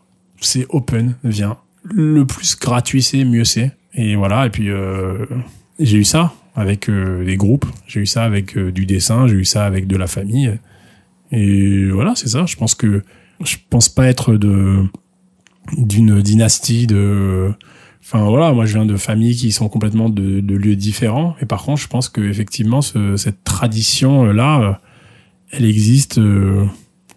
Elle existe sans sémantique et qu'on peut la, la multiplier la tradition de la vocation. Et puis voilà, dans, dans, dans, les gens qui vont être vocationnés, a des gens qui vont avoir beaucoup plus de, de, trucs à défendre que moi, des gens qui vont avoir voilà, je, je dis pas que je vais être la personne de la vocation, mais j'aime bien être dans ce milieu-là. Ok. Vous avez créé, euh, Eden et toi, euh, une super héroïne noire qui plus est. Et dans une interview, tu as répondu à une, à une question sur euh, est-ce que la musique a encore une force de dénonciation? Et je, et je te cite, tu réponds dénoncer oui, changer les choses, je ne suis pas sûre. J'ai l'impression que les enjeux sont beaucoup trop importants pour que des chansons ou des gouvernements résolvent le vrai problème. Tout est vicié. Mais du coup, à quoi bon continuer de, de dénoncer et par qui peut venir le changement si ce n'est euh, par l'action de, de toutes et, et surtout de, de celles et ceux qui ont plus de poids et le plus de perdieux euh, sur eux, quoi. Là où je dis que tout est vissé, c'est que c'est comme si tu arrives dans une école où tu as plein d'élèves, tout le monde veut son diplôme en fin d'année, et toi t'arrives, Mhm. t'es en première année, et tu dis, ouais, mais moi cette école, je vais en faire, une- je vais en faire un cirque parce que j'y crois, parce que l'école, j'y crois pas. Mais en fait, euh, il y a beaucoup trop d'enjeux, il y a des profs qui sont payés, qui ont un salaire tous les mois, peu importe qui est le dirlo. Du coup, est-ce que tu fais une chanson, ça va changer? Est-ce que euh, on va, ça va réformer cette espèce d'énorme université qui existe depuis euh, 50 ans? C'est ça le pouvoir de la musique. Je pense que la musique, effectivement, tu peux mettre des idées dans les gens, mais en vrai, je pense que tout marche tellement bien, il y a tellement d'enjeux, il y a tellement de choses que je pense que c'est utopique de, de, de tout changer. Il y a tout le temps eu des chansons, des films, des manifestes, des manifestations. Ça a pas changé. Le monde, il a pas changé en 50 ans, il a pas changé en 100 ans. Il y a eu des trucs, il s'est passé des choses. Mais je pense que tant qu'on croit en l'argent, tant qu'on a des douilles, des appartements, des machins, des trucs euh, auxquels on tient, tant qu'on participe au système, je connais pas de gens qui participent pas au système. Il y a beaucoup de gens qui se disent rebelles, qui machin, mais qui finalement font tourner l'économie euh, de l'Europe, de la France, croient en l'argent, font beaucoup de choses. Effectivement, il y a des gens qui changent beaucoup de choses, il y a des gens qui font des choses, mais le cœur, il est beaucoup trop caché. Il y a des milliards de choses qu'on sait pas du tout en fait. Je pense qu'on est dans un flou total. Oui, en surface, on veut faire quelque chose. Oui, mais du coup, il faut bien qu'il y ait de l'espoir quelque part, non? Est-ce qu'il y a quand même de l'espoir euh, en toi, même si tu es conscient qu'effectivement, euh, c'est un système et que ça et que ce sera difficile à, à, à détruire ou à déconstruire ou à affecter tout court Ce serait chambé, mais le problème c'est qu'on a vraiment des vices. Alors les vices à notre ça serait chambé d'avoir de, d'avoir de l'espoir quoi Non, non, ce serait chambé que du jour au lendemain, tout le monde s'est dit, ouais, en fait, euh, qui sont ces 120 personnes euh, qui gagnent euh, autant d'argent que pour moi, un million d'années? Alors Mm. moi, tous les jours, tous les matins, je dois aller mettre des clous dans des chaussures, et qu'il y a des gens qui sont nés absolument, euh, enfin, dans une piscine et tout. Je pense que l'enjeu, il est, il est armé, il est machin, il est beaucoup trop... euh, Enfin voilà, j'aimerais bien y croire, hein, je trouve ça cool. Du coup, tu vis pas dans, t'as pas d'espoir, quoi. T'aimerais avoir de l'espoir, mais c'est. Enfin, en tant que musicien, il y a des musiciens dix fois plus hardcore que moi, des musiciens dix fois plus engagés que moi, des gens qui ont donné leur vie, leur temps, leur, leur santé, qui se sont fait tuer. Pourquoi pas Mais je sais pas si c'est un truc de zikos en vrai. J'aimerais qu'on qu'on évoque un, un autre sujet présent dans, dans ton travail, c'est l'inclusion, que ce soit des genres, des luttes, euh, euh, que ce soit dans, tes paroles ou dans, dans ton imagerie, euh, qui est remplie de- d'images subliminales à gogo, Mhm. des couvertures de magazines comme euh, Shana Conchana ou euh, euh, des références euh, lesbiens, féministes, brésiliens, euh, galf, tout ça. Et il y a aussi cette photo euh, d'une manifestation pour les droits des, des personnes trans ou, euh, ou encore cette une de, de, de journal brésilien qui, qui titre sur le vote des femmes. D'où vient cette volonté d'inclusion pour toi? Je sais pas, je pense que c'est important de la, de la mettre dans le paysage, comme tout ce qui est dans le paysage, mais qui souvent est caché, tu vois. Je pense que finalement, inclusion à quoi? Est-ce que c'est pas plutôt euh, d'autres couches de la société qui sont beaucoup trop représentées, beaucoup trop inclus en devenir euh, standard? Mhm. Du coup, effectivement, euh, ton entourage noir, féminin, trans, euh, voilà, enfin tout, tout le monde, euh, tout le monde a sa place dans dans mon monde qui est un monde euh, transparent, un monde voilà, mais c'est juste que effectivement on, le remarque, on le souligne parce que finalement on le voit jamais, on le voit pas assez. Donc effectivement, euh, voilà, quelqu'un est quelqu'un est végétarienne parce que finalement cette personne mange pas de viande, mange pas de bout de cerveau et de bout de bras, tu vois, parce que c'est normal finalement. Mhm. C'est normal d'arriver dans des boucheries et de voir des bouts de cerveau, d'œil, de bras partout et de tripes. Mais quand tu réfléchis, finalement la disquette elle est profonde parce que ça ferait flipper. Et là, Mhm. et là finalement bah tu portes un nom parce que tu ne fais pas ça. Genre c'est toi qui es marginal parce que tu manges pas des bras et des yeux et des joues et des, des bouts d'intestin, tu vois. Mhm. Donc c'est ça, c'est juste qu'il y a un standard qu'on remarque même pas. Il y a une violence dans le, une violence dans le Qui est intégré, quoi. Oui. en nous. intégré dans la désintégration. Mais du coup, c'est- tu l'as, tu l'as compris euh, quand ça, que l'image était politique et que de ce fait, c'était euh, peut-être pas urgent, mais en tout cas une nécessité de d'avoir cette représentation éminemment politique euh, dans tes vidéos, dans tes courts métrages. Ma mère a toujours été très cynique là-dessus. Mhm. Donc, en- quand on est jeune, on est, on, on écoute la télé, on écoute le lycée, le collège, on est, un- on est très aliéné, on est très token. Donc, on est toujours en train de se demander si la mère est- exagère. Et on, on arrive même à douter des, des anecdotes racistes que, enfin, que ma mère me racontait, parce que j'étais quand même vachement bien dans mon pays. euh. Et puis voilà, donc du coup, bah, effectivement, plus tu grandis, plus peut-être t'as du bon sens, plus toi aussi t'arrives des trucs, t'es là, ah, ma mère avait raison. Donc euh, c'est ça, ça t'arrive. Et puis des fois, c'est pas que ça t'arrive, c'est juste que finalement tu réfléchis. C'est comme si, bah, pour plein d'autres d'autres trucs, tu vois. Enfin, je veux dire, euh, à un moment, si tu réfléchis beaucoup, si tu passes beaucoup de temps à penser à quelque chose, tu sais plus ou moins si t'es du bon ou du mauvais côté. Si, si t'es avec 10 personnes en train de taper une personne, tu sais très bien. Tu sais que c'est pas cool de faire ça. Peu importe euh, ce que la personne a dit, a fait. Donc, du coup, bah, effectivement, le, se rendre compte des choses, le mettre en avant, euh, c'est juste, euh, c'est juste le regard. En fait, c'est le point de vue qui, est, je pense, qui est vachement euh, contrôlé. C'est pas au hasard. C'est pas oh, tiens, Jesus, on va le faire comme ça. Tu sais, les, les stylos couleur peau. Moi, j'ai quand j'étais petit, j'arrêtais pas de dire couleur peau, couleur peau, couleur Mhm. peau. Mais couleur peau, quoi. Le stylo, il est rose, euh, pâle. Mais c'est pour ça que je dis que c'est, c'est émi- éminemment politique. Bien sûr. Bah, c'est de la domination. C'est la white supremacy. Et écoute, on est, on est là-dedans, on est dans ce, ce, ce domaine. euh, On y vit, on y respire, on se réveille, on s'endort là. Donc, euh, effectivement, quand on en prend conscience. Et puis, la, le, le, le patriarcat, tu vois, voilà, tout ça. En fait, euh, avec des potes, avec des mecs, avec des meufs. T'écoutes les expériences des meufs, de tes copines, de tes, de tes potes. Et bah ouais, tu, te rends compte que ça, c'est, c'est gâté. Pour développer un peu plus, j'aimerais qu'on on s'étende un, peu plus sur un propos que tu as eu sur le féminisme dans une autre interview qui m'a qui m'a beaucoup marqué. Tu dis, je pense que c'est incorrect de considérer un homme comme féministe dans le sens où nous sommes le problème. Ce terme, selon moi, doit être réservé aux militantes. Ce combat est noble et plus que jamais important, mais je n'ai pas envie de prendre leur rôle. Comment est-ce que tu en es arrivé justement à, penser ça et avoir ce, point de vue euh, dont on parle tout à l'heure? J'ai l'impression qu'on prend, nous les quemés, nous les hommes, on prend beaucoup de place partout. On est central, sans. La beauté, le machin, les critères, déjà, c'est beaucoup dans l'œil de l'homme. Tout, beaucoup de choses, beaucoup trop de choses. Même la manière, finalement, dont des hommes et des femmes, et puis finalement des, des, des, des normes euh, imposées euh, font que même bah, des femmes vont raisonner comme ça, comme des mecs machos, parce que euh, finalement, bah, la disquette, elle va être mise comme les afro-descendants ont des disquettes qui sont mises par l'Europe, et bah oui, t'as des femmes euh, qui ont des disquettes, euh, donc qui vont prendre la défense des hommes, qui machin. Elles intègrent Voilà. cette façon-là de, de voir les choses. Ouais. Mhm. Alors je saurais pas en parler avec un regard de femme, mais euh, effectivement, j'en entends parler par des femmes que effectivement t'as as, l'équivalent de des, des, des, des gens aliénés qui, qui sont là et qui finalement euh, laissent passer euh, les phrases que de leurs potes euh, qui font des, des trucs racistes conscients ou inconscients. Donc si moi euh, si moi par exemple bah euh, mon pote européen il me dit des trucs borderline et que je laisse passer, enfin des trucs borderline sur les noirs Mhm. et que moi je laisse passer, j'ai souvent fait par flemme ou par euh, par euh, ignorance. Et ben le jour où cette personne va avoir des soucis avec d'autres gens, ben il m'utilisera moi comme référence. Donc je vais être le entre guillemets pote black Mhm. parce que parce que j'aurais rien dit ou parce que je laisse passer, mais que ce soit par flemme ou volontairement. Mhm. Et du coup, ce point de vue, on va dire euh, central, euh, voulu euh, masculin, parce que là, je, je reviens sur le sujet. Ce point de vue central masculin, il est, c'est le même. C'est le même que mes potes avec qui euh, j'ai grandi de mes 12 ans à mes 22, 23, 28. On est des mecs, on a cette solidarité masculine, on sait pas ce que c'est, mais en tout cas, c'est des traditions qu'on euh, qu'on euh, Perpétue perpétue, merci infiniment. Et du coup, on sait pas qu'on le fait, on le fait, mais on, on sait pas à quel point on, on perpétue quelque chose de, merci pour le mot perpétuer, c'est trop bien.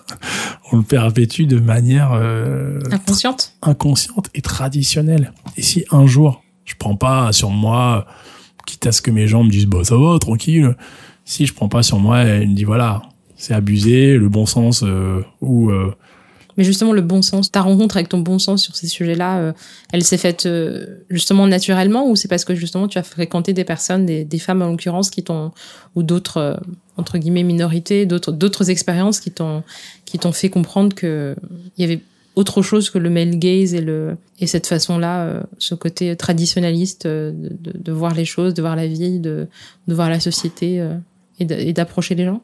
Effectivement, déjà les meufs, c'est très important, les femmes là-dedans, parce que on, on, on, peut ne pas le deviner tout seul. On peut vivre toute sa vie mhm. comme un mec et et ça nous pose aucun problème en fait. la société comme elle est, pour un mec, on va dire. Je dis pas les autres problèmes avec les keufs et compagnie, mais tout ce qui est tout ce dont on se rend pas compte, et sûrement j'ai encore des centaines de trucs dont je me rends pas compte aujourd'hui. Euh, je, je suis pas l'érudit de tout. Je mhm. fais sûrement du mal à des gens encore aujourd'hui, encore il y a deux semaines, je sais pas. Mais en tout cas, euh, là où j'arrive dans cette réflexion, effectivement, c'est des expériences euh, positives ou négatives où là on m'a expliqué et où je me suis pas vexé et j'ai écouté et j'ai pas dit oui mais moi je. Donc ça c'est le bon sens finalement et surtout que c'est ce serait bien que ce soit pas au receux d'avoir à l'expliquer tout le temps. Donc le bon sens, c'est de d'avoir de, de pas de l'altruisme, mais de, de se mettre finalement euh, à comprendre euh, qu'est-ce que nous on n'aimerait pas qu'il nous arrive. Euh, alors on peut on peut jouer sur une autre oppression. Et du coup, c'était quoi? C'est apprendre à écouter justement qui t'a bah, qui t'a permis d'intégrer ces, ces, ces, ces expériences-là et ces concepts-là et de de prendre du recul sur, ta, sur ton approche de la société? Bah, Écouter, aller sur des blogs, regarder des vidéos qui ont été faites par des, des femmes qui ont eu le temps de le faire, mhm. euh, des femmes noires qui ont eu le temps de le faire. Euh, j'ai eu ça. J'ai été dans des dans des réunions. J'ai été aussi à des j'ai été au CED, j'ai fait beaucoup de choses comme ça, donc j'ai appris beaucoup. J'arrête pas d'apprendre et finalement c'est pas inné dans le sens où. Euh... Mais c'est inné pour, pour personne, cela étant dit. C'est l'expérience qui, l'expérience et la lecture et la culture et tout ça qui qui nous met ces idées là et qui nous qui nous recadre dans cette dans notre genre entre guillemets, tu vois. Bah, et la perception de notre genre et l'approche de, tu vois, de notre genre, quoi. Bah moi j'en ai pas conscience toujours de ça. Enfin mhm. moi j'ai j'ai pas toujours su que finalement le soir euh, je marche dans une rue et une meuf qui marche dans une rue peut-être qu'elle est mhm. morte de trouille parce que je suis là. Alors pas forcément euh, parce que je suis un grand euh, basané dans la rue. Je parle pas mhm. de ce, ce, ce, point de vue-là. Je dis juste qu'effectivement un un mec peut faire peur. Donc voilà quand quand je quand je le sais je change de trottoir dans cette euh, conscientisation là de ces trucs là, de ces problèmes là, de ces choses que tu que tu connais pas et tout? Est-ce qu'il y a des personnes qui ont en particulier qui qui ont été euh, entre guillemets euh, cruciales? Oui, bien sûr. Bah déjà les meufs que je connais, des potes, très bonnes potes, la famille, la mère, moi aussi. Et puis voilà, des gens que je connais pas dans des blogs, des, des, et puis voilà, le fait de se documenter, et puis finalement le bon côté d'Internet, le bon côté des réseaux sociaux, le bon côté de ces groupes-là, mm-hmm des films, des voilà. Et puis euh, encore une fois, je suis loin d'être la, la personne la plus safe, la plus euh, ok. Tu vois, mhm. c'est juste que ce que je sais, je, je, vais pas faire semblant de pas le savoir et je vais pas je vais pas faire des choses qui vont à l'encontre, comme des gens à qui t'as dit 20 fois les choses sur le racisme, mais qui continuent en disant oui mais tu vois. J'essaie au maximum de pas être ce oui mais ça va parce que moi je, tu vois.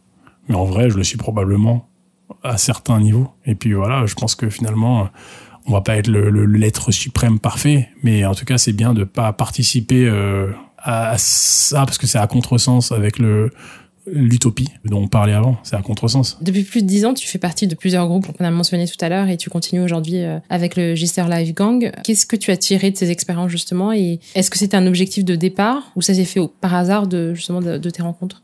Bah, je pense c'est des passeports, euh, des tampons de passeport, c'est des expériences, c'est des diplômes, c'est vivant en fait. Enfin, généralement, ces groupes-là ne sont pas finis, ça continue. Et puis en plus, euh, Gister, euh, tu sais, c'est c'est de la musique, mais finalement, comme c'est euh, cette éponge qui, qui garde un peu toutes mes expériences, finalement, bah, je me sers encore de, de tout ce que j'ai acquis avec Frères de Sang, avec euh, Ménestrel. Mais concrètement, ça se manifeste dans quoi, par quoi, dans le Gister Live Gang? Bah, soit des trucs que je voulais faire, mais que du coup, comme c'était des groupes euh, avec plusieurs euh, gens qui composent, et bah peut-être que des idées étaient pas dans ce style musical ou dans, dans le mood de cette personne. Et là, euh, bon bah quand je suis arrivé à ce niveau-là, où à la base dans la compo j'étais plutôt seul, pas dans l'arrangement, pas dans le groupe de scène, hein, mais effectivement il y a beaucoup de choses que j'avais de côté. Tu sais, comme tu as des idées pour un film, un scénario, un livre, et ben effectivement, et puis avec la force de, de, de pouvoir par exemple, apprendre à être indépendant avec Frère de Sens, enregistrer, faire ses clips, faire ceci, faire cela. Mais Nestrel, c'est pareil, tout le côté progressif. Après, voilà, on apprend à jouer les instruments au fur et à mesure. Moi, ma batterie, je l'ai eu à 19 ans, tu vois. Avant, je faisais pas de batterie. Le clavier c'était un peu plus jeune. Et puis euh, j'ai pas j'ai pas une formation euh, jazz d'école, donc je, suis pas un surdoué. Mais voilà, j'ai par contre j'ai des idées, je, je les j'ai mis en avant. Après j'ai un batteur, tu Mhm. vois. J'ai une bassiste, je suis pas un bassiste. Je suis pas qu'avec des robots, je suis pas avec des interprètes. Donc effectivement, en live, on discute, on répète, on fait des choses, on fait vivre la musique. Mhm. Les gens ont d'autres idées. Et puis voilà, après, nous, on a, on est un équipage, on a des pensées communes, on a un costume, on a un blason, on a des guêtres rouges sur les... Donc tu vois, oui, effectivement, c'est un équipage. Mais après, effectivement, comme dans tous les équipages, t'as quelqu'un qui est aux machines, t'as une personne qui, je sais pas, qui va peut-être avoir designé le vaisseau, mais Mhm. euh, on va dans une direction... euh, de faire des concerts qui défoncent. Et puis effectivement ça ça appartient à nos imaginaires un peu différents euh, voilà il y a des solos il y a des trucs il y a des on écrit des, des, des entrées de scène des sorties de scène. Donc on a des idées qui viennent d'expériences que moi j'ai pas. Du coup bah voilà je pense que c'est c'est ça qui est cool dans un groupe c'est aussi qui est euh, bah toute cette consanguinité quand on est seul elle se elle prend de la 3D et- donc voilà elle euh, effectivement ça vient de de de, de morceaux que je, je compose Mhm. mais euh, c'est pas comme même maquette chez moi. Le disque, il y a une symbiose avec euh, le label, avec euh, avec César, avec euh, avec Julien, avec les gens du, du de Soda Sound, avec qui on, on, on voit un peu plus en 3D le son, machin, truc, c'est comme ça, ça sonne bien, tac, cette caisse claire, nanana, nanana, cette machine.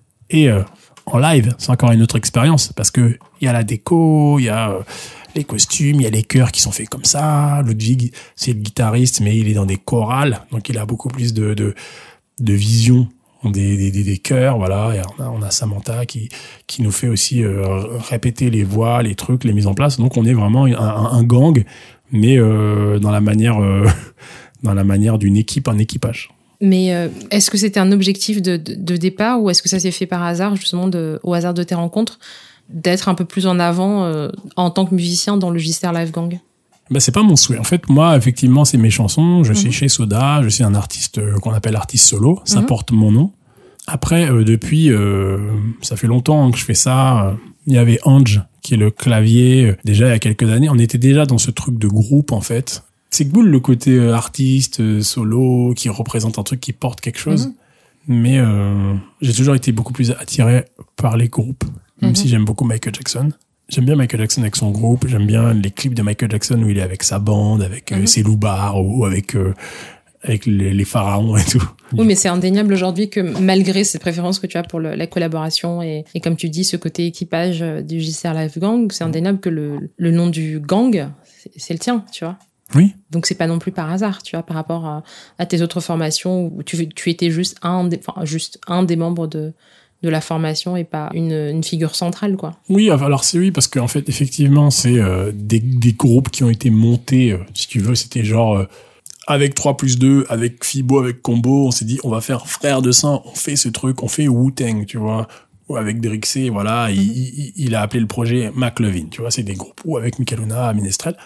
Là, effectivement, c'est ma musique, c'est ma carrière euh, d'artiste et euh, c'est mon nom, mais mon nom peut être un nom de groupe.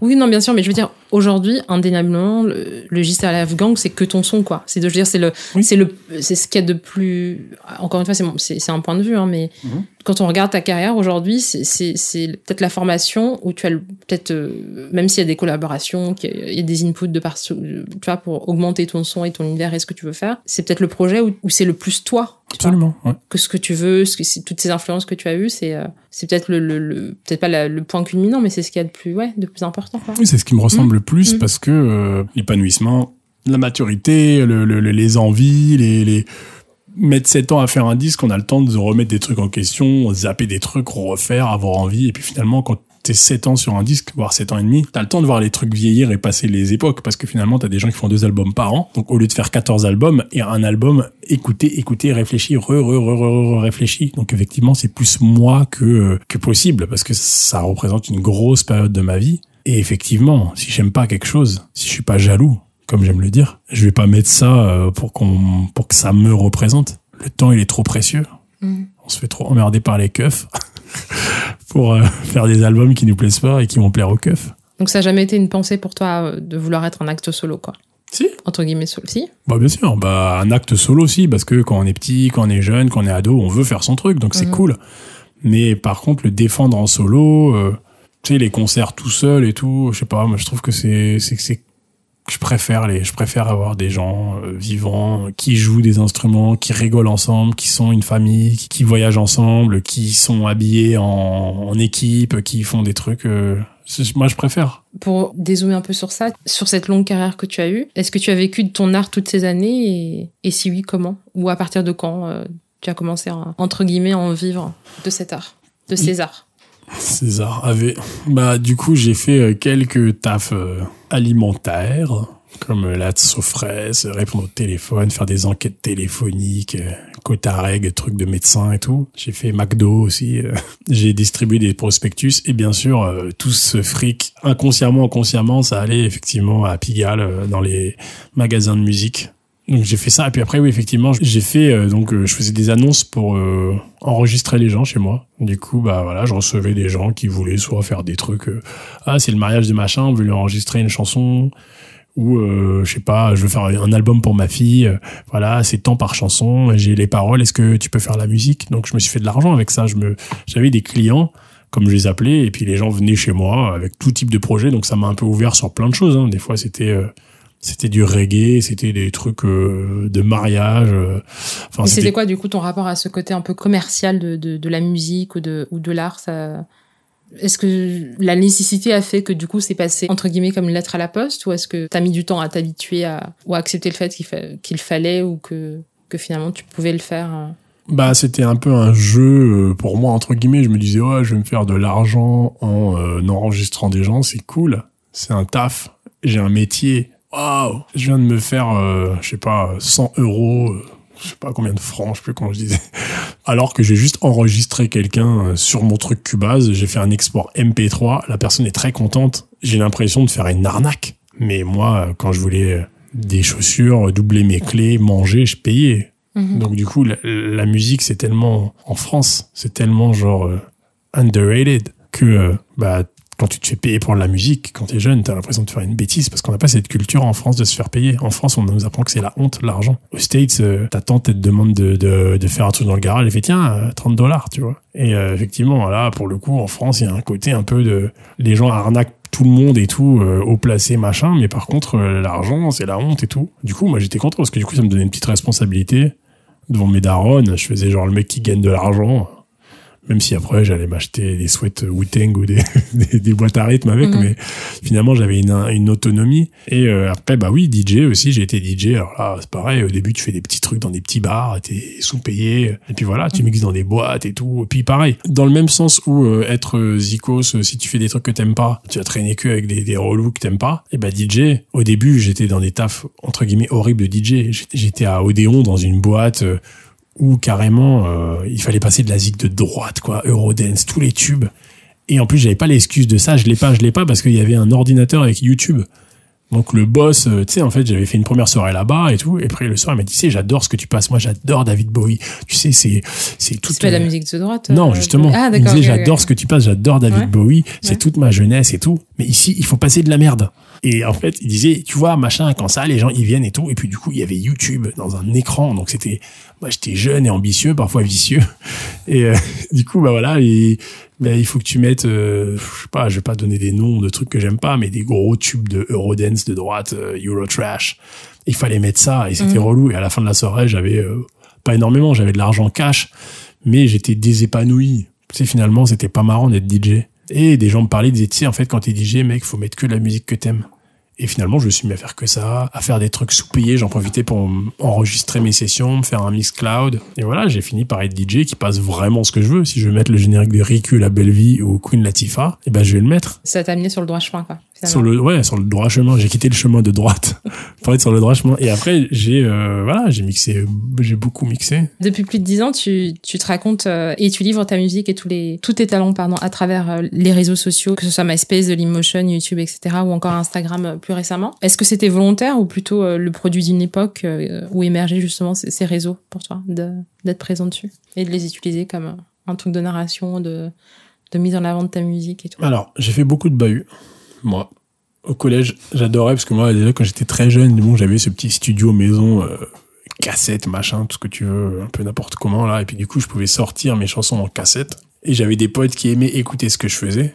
Et j'avais mon Walkman avec mon doubleur là pour mettre deux casques et j'étais content en fait de faire ça et puis de faire écouter ma musique à des gens qui aiment, qui aiment pas. Puis après voilà, tu sais, j'ai arrêté le, le, lycée assez tôt. Du coup, je me suis mis à bosser à la Sofreuse, en McDo et tout. Donc j'avais plus vraiment un peu cet entourage de gens à retrouver dans un lieu comme ça. Et je trouve que quand MySpace est arrivé et tout, c'était cool parce qu'on on retournait un peu dans cette grande cour de récré où finalement on fait un truc et puis on le livre comme ça aux gens. Et puis t'as des écoutes de gens qui te connaissent pas. Il y a plein de gens qui ont réussi à exploser grâce à MySpace, tu vois. Mhm. Moi, c'était pas mon cas, mais je voyais des gens qui avaient des beaucoup de views. Et puis voilà, t'avais des groupes, t'avais Justice, t'avais euh, plein de gens comme ça qui ont voyagé. Enfin, tu sais, grâce à MySpace. Du coup, c'était cool d'avoir cette petite plateforme où tu, fais un, son à 19h et si tu veux, tu le postes à 20h. Et t'as pas d'interlocuteur de maison de 10, de machin qui te dit non, on va attendre 8 mois parce que nanana, on va le mixer. Tu le sortais de chez toi, donc t'avais, c'était vraiment, euh, c'était cru quoi c'était genre tu fais ton truc tu le sors c'est cool on peut le mettre donc j'aimais bien MySpace pour ça tu te mettais en connexion avec d'autres groupes voilà il y a eu SoundCloud YouTube en fait euh... du coup ça, a libéré ta création et ton approche de, de la musique en général d'avoir ces réseaux là euh, et cette euh, disponibilité euh, du monde, du public, comme ça, à deux clics sur ton ordinateur. Ah bah oui, les rencontres, les amis imaginaires qui aiment les mêmes choses que toi, le fait de pouvoir faire effectivement du direct, direct de ta chambre à, au, monde, au monde, on va dire. Hein, même s'il y a des algorithmes.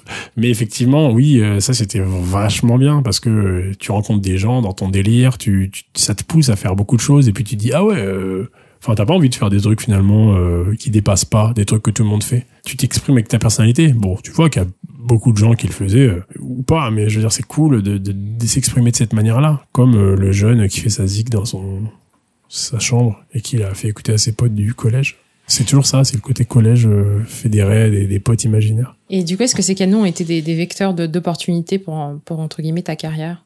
Ça t'a apporté, apporté quoi, euh, cette présence et cette surprésence sur les, les réseaux sociaux Aussitôt en plus? À l'époque de MySpace, euh, à part des potes, Doris, des gens avec qui on fait toujours de la musique aujourd'hui, qu'on a rencontré vraiment par les réseaux et qui sont bonnes amies, bah c'était plutôt SoundCloud, Soda Sound.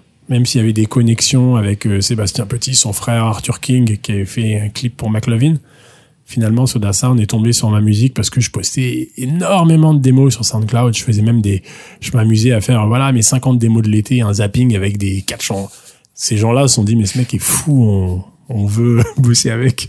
Et c'est comme ça qu'on s'est rencontrés un soir à Porte d'Italie. Euh, on avait un rendez-vous, je me rappelle, j'étais en scooter, mais je savais pas où était leur studio. Ils m'ont amené en bagnole, on a discuté, et voilà. Et depuis ce jour-là, ça fait euh, plus de sept ans qu'on est sur un disque. Et finalement, effectivement, c'était avec cette démo. Si t'écoutes le, le zapping de, des démos, dedans, t'entends mm. des morceaux. T'entends des morceaux de mon disque qui sont à, au stade de démo. Euh. Donc voilà, ça m'a apporté vraisemblablement ça mais euh, aussi bah voilà faire des clips les poster faire des clips pour d'autres gens euh, les clips que j'ai fait pour enfin voilà tu te fais un peu un moi je suis pas très organisé pour faire des portfolios des trucs comme ça mais effectivement mettre euh, compiler ce que j'ai fait comme clip compiler ce que j'ai fait comme chanson ça je mhm. sais le faire et pour ça internet c'est assez cool de faire une présentation c'est un peu le LinkedIn du zikos, de l'artiste, euh, du de la plasticienne. Et justement, tu te mets en scène dans tes clips. Il y a même des mises en abîme comme avec le, le Gister Show où on, regarde des gens qui regardent euh, ce que tu fais. D'où est venue cette idée et, pourquoi le et pourquoi le Gister Show? Franchement, j'aime bien les trucs comme ça, un peu courts, un peu patates, où justement tu peux mettre un peu ta zik, mais donner des idées, un peu tes idées politiques. Et puis euh, j'aimais beaucoup je sais pas, enfin ça vient un peu des nuls, des inconnus, de 10 minutes à perdre, euh, mhm. de, de beaucoup de choses euh, qui m'ont fait bien rigoler. Euh, euh, voilà, et puis même des dessins animés, des trucs comiques, effectivement, de, des tutoriels. Enfin, il y a plein, de, plein de, il y a toute cette, toute un peu cette, cette inspiration, idiocratie, un peu internet, un peu genre ah bah attends, fond vert. Moi, je fais ce que je veux avec un fond vert. Qu'est-ce que je vais faire? Je vais faire une émission de télé, tu vois. Et du coup, bah des jingles. Samantha, elle fait tous les jingles c'est une pote à moi, c'est elle qui fait tous les very c'est elle qui a inventé l'expression rez-de-chaussée et tout. Mm-hmm. Et du coup, euh, pareil, tu te fais une team un peu. Bon là, j'étais vraiment très très seul parce que c'est fait en audio. Mm-hmm. Mais après, effectivement, t'appelles tes potes, tu fais. Et puis Soda m'a baqué là-dessus. Donc du coup, le label a, celui-là, il a pris une journée de studio. On a fait, on a fait deux épisodes.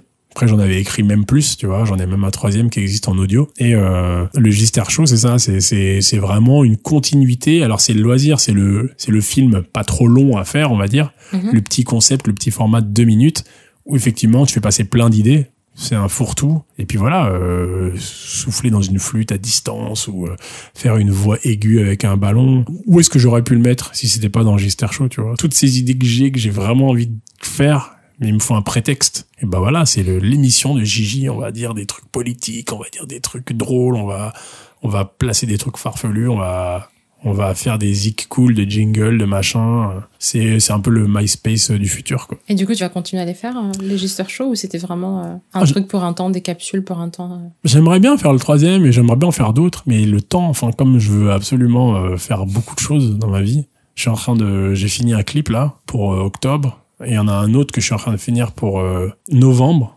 en même temps que la sortie du disque et en même temps j'en ai déjà deux en tête que je dois faire. Donc euh, oh.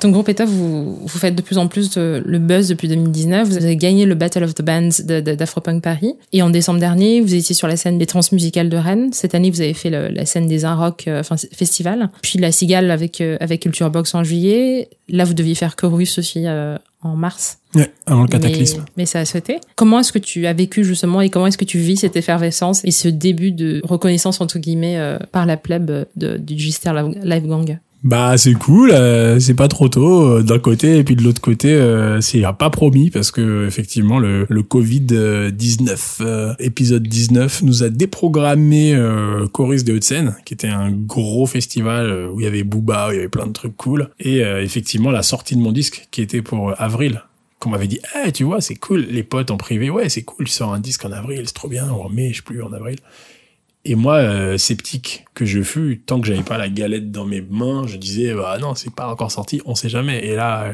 je parlais trop fort. la Terre a parlé trop fort. Euh, effectivement, ça ne sort pas avant novembre.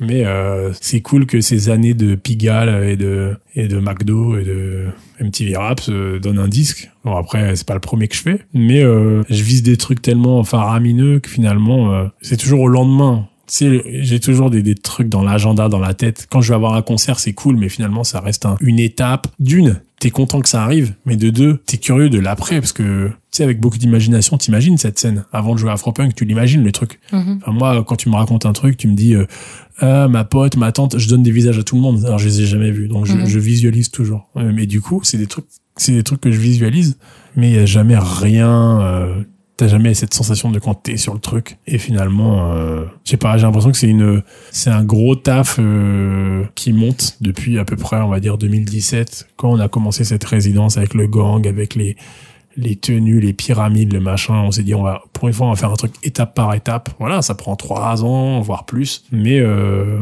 sans faire de small talk, euh, j'ai envie de te dire. euh, ça fait plaisir et puis euh, il faut que ça continue parce que c'est pas c'est pas énorme par rapport à, à ce que je veux c'est c'est cool hein Mhm. mais franchement euh, j'ai envie que ça aille encore plus loin et, et j'ai envie que ce soit euh, Ça te motive encore plus, du coup D'avoir Ouais. ces retours-là euh. bah je me suis jamais senti intégré dans des réseaux classiques de trucs qui fonctionnent j'ai été dans des trucs un peu hauts mais je sais pas je me dis que c'est peut-être maintenant Du coup, c'est quoi ta relation à la scène, justement, dont tu parles De tes débuts à aujourd'hui? Comment ça a évolué, justement, ton rapport à, à la scène?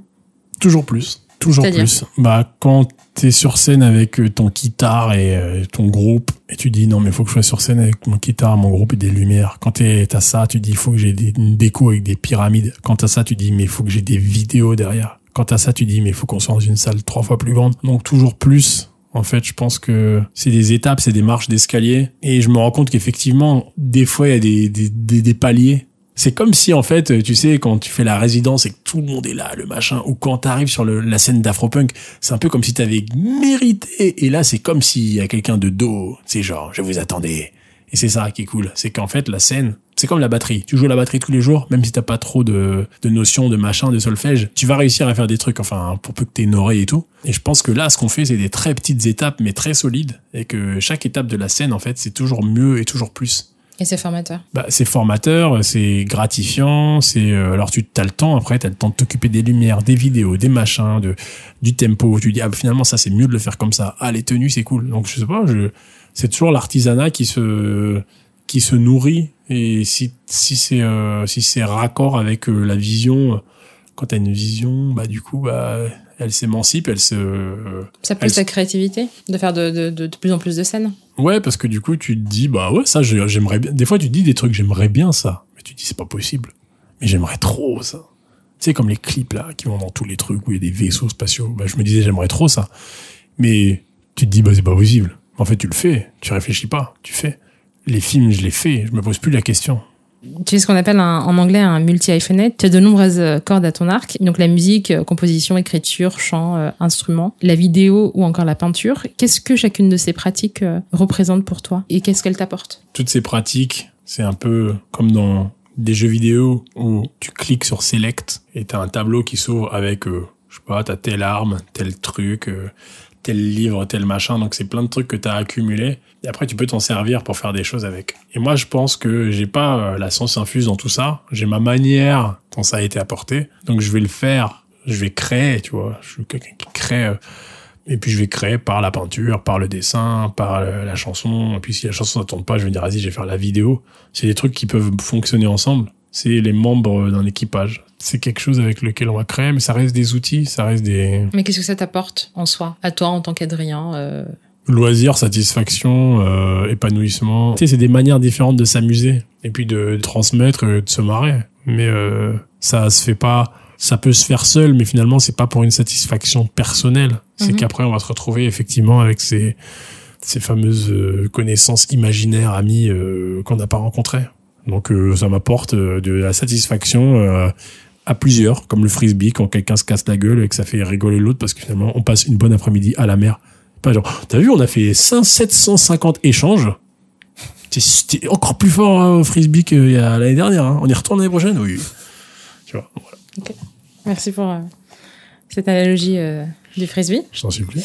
Est-ce qu'il y a de la place pour, pour euh, l'ennui dans ta vie avec tout ce que tu fais, justement? Je pense qu'on est plus dans les années 80, qu'on n'a plus le temps du tout de s'ennuyer. C'est dommage j'ai l'impression qu'il faut pas moi c'est cool que j'ai pas eu tout dans les mains euh, trop facile trop machin et que j'ai dû inventer des trucs que je comprenais pas tu vois. Du coup je pense que effectivement euh, moi l'ennui euh, j'ai pas assez le temps de m'ennuyer parce que j'ai trop de trucs à faire et que finalement je dors jamais. Je vais jamais je me dis jamais oh tiens je vais aller me coucher. En fait quand je, me suis cogné trois fois la tête contre la table tellement j'étais fatigué je dis oh il faut que j'aille dormir là. Sauf si j'ai un truc le lendemain. Et même. Donc l'ennui euh, en période creuse parce que là je fais que du montage que de crème il va falloir que je déconnecte pour m'ennuyer pour vivre des expériences pas avec les keufs j'espère tu vois mais euh, d'autres expériences rencontrer des gens euh, mhm. tomber amoureux euh, me blesser mhm. tout ça bah voilà parce que si s'il m'arrive rien dans ma life de quoi je vais parler? Mais donc il faut s'ennuyer, il faut vivre, il faut voyager, il faut comme on peut, hein. Mais s'ennuyer, moi j'ai toujours trouvé ça cool. J'ai toujours trouvé que c'était une source source interminable de, de, de, créativité. Bon, si on a du vécu aussi, si on mm. a des trucs à dire, mais malheureusement, il euh, n'y a pas vraiment de place pour l'ennui. Il faut, faut créer cette place. Et quand je me suis ennuyé la dernière fois, j'ai fait une BD de 28 pages avec l'horoscope et tout. C'était pas en une traite dans l'avion, mais j'ai eu ce, ce truc de faire une BD et je l'ai créé euh, par l'ennui. Et l'ennui, ça va développer toujours quelque chose mais j'ai l'impression que l'ennui c'est quelque chose que j'avais adolescent quand je sais pas j'étais dans ma chambre il était tôt j'avais pas de potes euh, qui me répondaient au téléphone ou quoi et du coup je faisais rien je disais ah je vais faire ça ah je vais faire une musique ah machin oh je vais dessiner mais à l'ennui précis je pense c'est une carotte nécessaire peut-être pour créer des concepts pour se trouver pour être seul avec euh, l'intérieur de ton corps et écouter un peu tes pensées tes rêves ton cerveau te faire absorber parce que c'est de la c'est un peu comme de la méditation dans ces entretiens, j'aime bien euh, parler du parcours de, chacun dans, toutes les facettes. Les réussites, entre guillemets, comme, comme les difficultés. Est-ce que tu en as eu des difficultés euh, tout au long de ton, parcours hein? Franchement, non. Difficulté de concentration, difficulté de, de partir dans tous les sens, difficulté d'être jugé sans qu'on écoute ma musique, de trucs qui programment, je sais pas, des trucs de rock psyché, mais finalement ils voient les images que t'envoies, ils imaginent que c'est des trucs de négro, ils disent non, on fait pas ce genre de musique, tu vois. Mais sinon, en vrai, euh, non, elle est pas difficile pour moi la vie, tu sais, encore une fois, je me marre beaucoup. Donc je me sers vraiment de, de, de, ce temps pour, euh, pour partager avec des potes, avec des gens que j'aime bien. Les difficultés, c'est plus, euh, est-ce que j'ai le temps de faire ça pour tel jour? Je dors jamais, machin. Mais, non, sur le parcours, je pense que c'est long. C'est la, c'est parce que j'ai pas voulu faire des trucs que je voulais pas faire. Du coup, bah, non, la difficulté, je pense qu'elle est en général. Elle est dans le pillage des cultures, elle est dans l'invisibilisation. Mais il y a toujours une beauté à galérer, à sortir, à rester longtemps sous la pluie, à machin, à... Voilà, t'as soit du vécu, soit une leçon, soit... Pour clore interview, j'aimerais que tu nous parles de ton album Little Story, qui a été annoncé par le par le P euh, Woman Time Machine. Tout d'abord, pourquoi ce titre Little Story et d'où il vient? C'est une des premières maquettes euh, que j'ai surdéveloppées en chapitres, en thèmes, en, en mouvement dans tout l'album. Ça revient, il y a des, des refrains, des couplets de ce morceau-là, donc c'est le nom de cette chanson qui est développé. Et puis après, il y a, il y a d'autres thèmes dans l'album. Enfin, quand je dis thème, je parle thèmes musicaux. Mhm. Mais c'est ça, c'est ce qui sonne mieux parce que il y avait Friday Nights, il y avait Woman, il y avait Time Machine. euh, Ça aurait été peut-être bizarre d'appeler l'album Friday Nights. Je sais pas pourquoi. Hein. Little Story, ça fait, c'est un gros truc, c'est un truc qu'on a fait en 7 ans. C'est pas une petite histoire, et puis en même temps, ça, ça parle de la vie. Little Story, ça parle de la vie des Noirs, ça parle de la vie des gens, ça parle de la vie des, des gens qu'on oublie, ça parle de la vie de plein de, de la vie des animaux, ça parle de, de- de- des vies, en fait, qui, qui sont des Little Stories. Mais voilà, et puis c'est une petite histoire en général qui englobe plein d'histoires. C'est un truc à tiroir. C'est un Mhm. album de rock progressif, donc c'est vraiment, euh, enfin, ça s'écoute euh, de A à Z où on peut revenir sur des petits moments parce que c'est, bah, c'est comme une histoire, c'est comme un film, c'est comme un conte. Justement, tu disais tout à l'heure que tu as mis 7 ans à- à le faire, euh, cet album. Est-ce que ça correspond à ce que tu imaginais Est-ce que ça l'a dépassé? Est-ce que c'est c'est devenu totalement autre chose? Mais il y a toujours une petite inspiration de, de, ce que, de ton idée de base Ouais, c'est toujours euh, le gros truc énorme qui est l'album de Gister, qui va être comme ça, qui va partir Mhm. dans tous les sens et qui finalement aura une couleur, mais en même temps, euh, voilà, le studio, le label, les icos, l'expérience, la vidéo entre temps, tout ce qui est venu, c'est, on va dire, effet boule de neige dans la boule de neige qui se remplit de neige euh, de toutes les couleurs, tu vois. Mhm. Donc de cailloux, de machins, de trucs, ça fait une grosse pelote de, de neige avec plein de trucs dedans. Donc euh, c'est cool parce que finalement je voulais ces choses-là et elles sont arrivées naturellement euh, sur le chemin. Mais j'imaginais, oui, bah, tu me demandes à 7 ans, je pense que j'étais quand même dans cette optique de faire un gros, euh, un gros Star Wars Moonwalker, euh, Sgt Pepper, tout ce que tu veux de, de ma, de mon imaginaire. euh, Enfin, je parle en termes de, de, de visualisation grandiloquente. C'est un truc ambitieux. Et finalement, quand je l'écoute, je le trouve ambitieux. Donc on est bien. On est dans l'ambition. Et du coup, est-ce qu'il y a un thème ou un, sujet qui, rassemble l'ensemble de l'album? Bah, le racisme et le sexisme. Pour être très, très, très large. Parce que toute la face qui parle de la police, qui parle effectivement des noirs dans Friday Nights, dans, c'est le racisme systémique, c'est les violences policières. Voilà, c'est le nord, le sud, le, le... et puis euh, Woman, tout le côté euh, donc la face euh, sur le sexisme qui finalement s'adresse aux mecs, tu vois. C'est pas euh, Donc tu euh, l'as conçu comme un face A, face B euh, qui parle à deux, à deux publics différents. euh, Bon, je pense que c'est le même public. temps, ouais. En- Mhm. en oui, non, mais je veux dire, oui, et après c'est un peu plus. euh, Mais après, oui, en intersectionnalité, c'est euh, c'est le même public. Enfin, après, j'imagine ça. Parce que finalement, les mecs, le racisme, le... c'est euh, voilà, c'est un cheminement comme ça. Mais tout ce qui est euh, le racisme, effectivement, ça, ça parle de violence policière, ça parle de. Mais la phase sur le sexisme aussi parle de homophobie, de transphobie, de machin, de tout ce que tu veux. C'est des, en fait, c'est un disque euh, large sur des trucs qui nous piquent de manière beaucoup plus euh, concentrée, tu vois.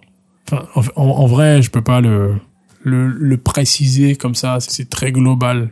Tu vois le livret, tu vois tout, les clips, les vidéos. C'est Little Story, mais en fait, c'est, c'est l'histoire sans fin, tu vois. C'est large, et puis finalement, malheureusement, c'est peut-être d'actualité maintenant, il y a 10 ans, peut-être, Mhm. enfin, dans 10 ans, je sais pas. Est-ce que tu as des attentes euh, particulières autour de cette sortie? Est-ce que Bah, tu sais, j'ai jamais eu l'impression d'être, euh, effectivement, euh, dans le circuit. À tort ou à raison, mais j'ai jamais eu l'impression d'être dans le circuit normal, Mhm. où ça se passe bien pour un zico, si tu vois. le chemin tout tracé quoi Oui, mais même Alors là, ça arrive un peu. Mais pour moi, le circuit normal, je le vois vraiment comme quand j'étais petit.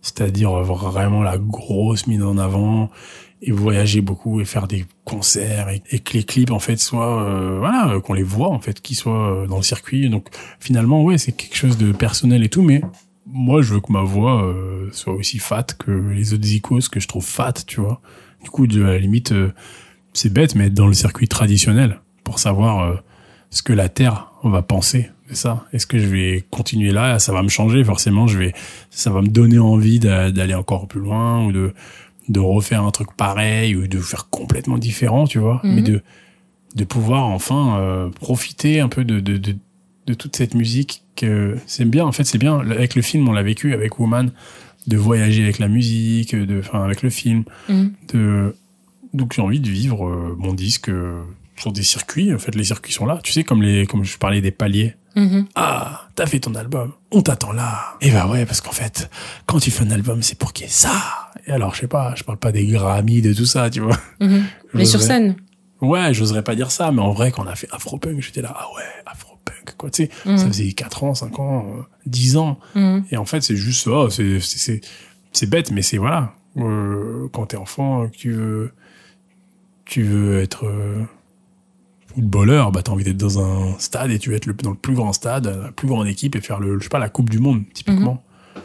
Donc euh, pourquoi, euh, pourquoi se limiter? Toujours plus? Bah ouais, je voudrais faire les plus gros trucs de Zik. euh, je sais pas si c'est possible, mais j'espère que c'est possible. Voilà, juste euh, effectivement, je vais arriver au là où là où il faut que ça arrive, sur le palier de de, de je vous attendais. tu vois, je le boss de la fin. Merci à Gister pour cet entretien et merci à vous pour l'écoute. Au générique, le morceau Peak 1141 de Jibrail. Africana Africano est sur Instagram, Facebook et Twitter. N'hésitez pas à me laisser vos commentaires et vos notes qui m'aident à construire ce podcast. Si un épisode vous a plu, faites tourner le mot. À la prochaine sur Africana Africano.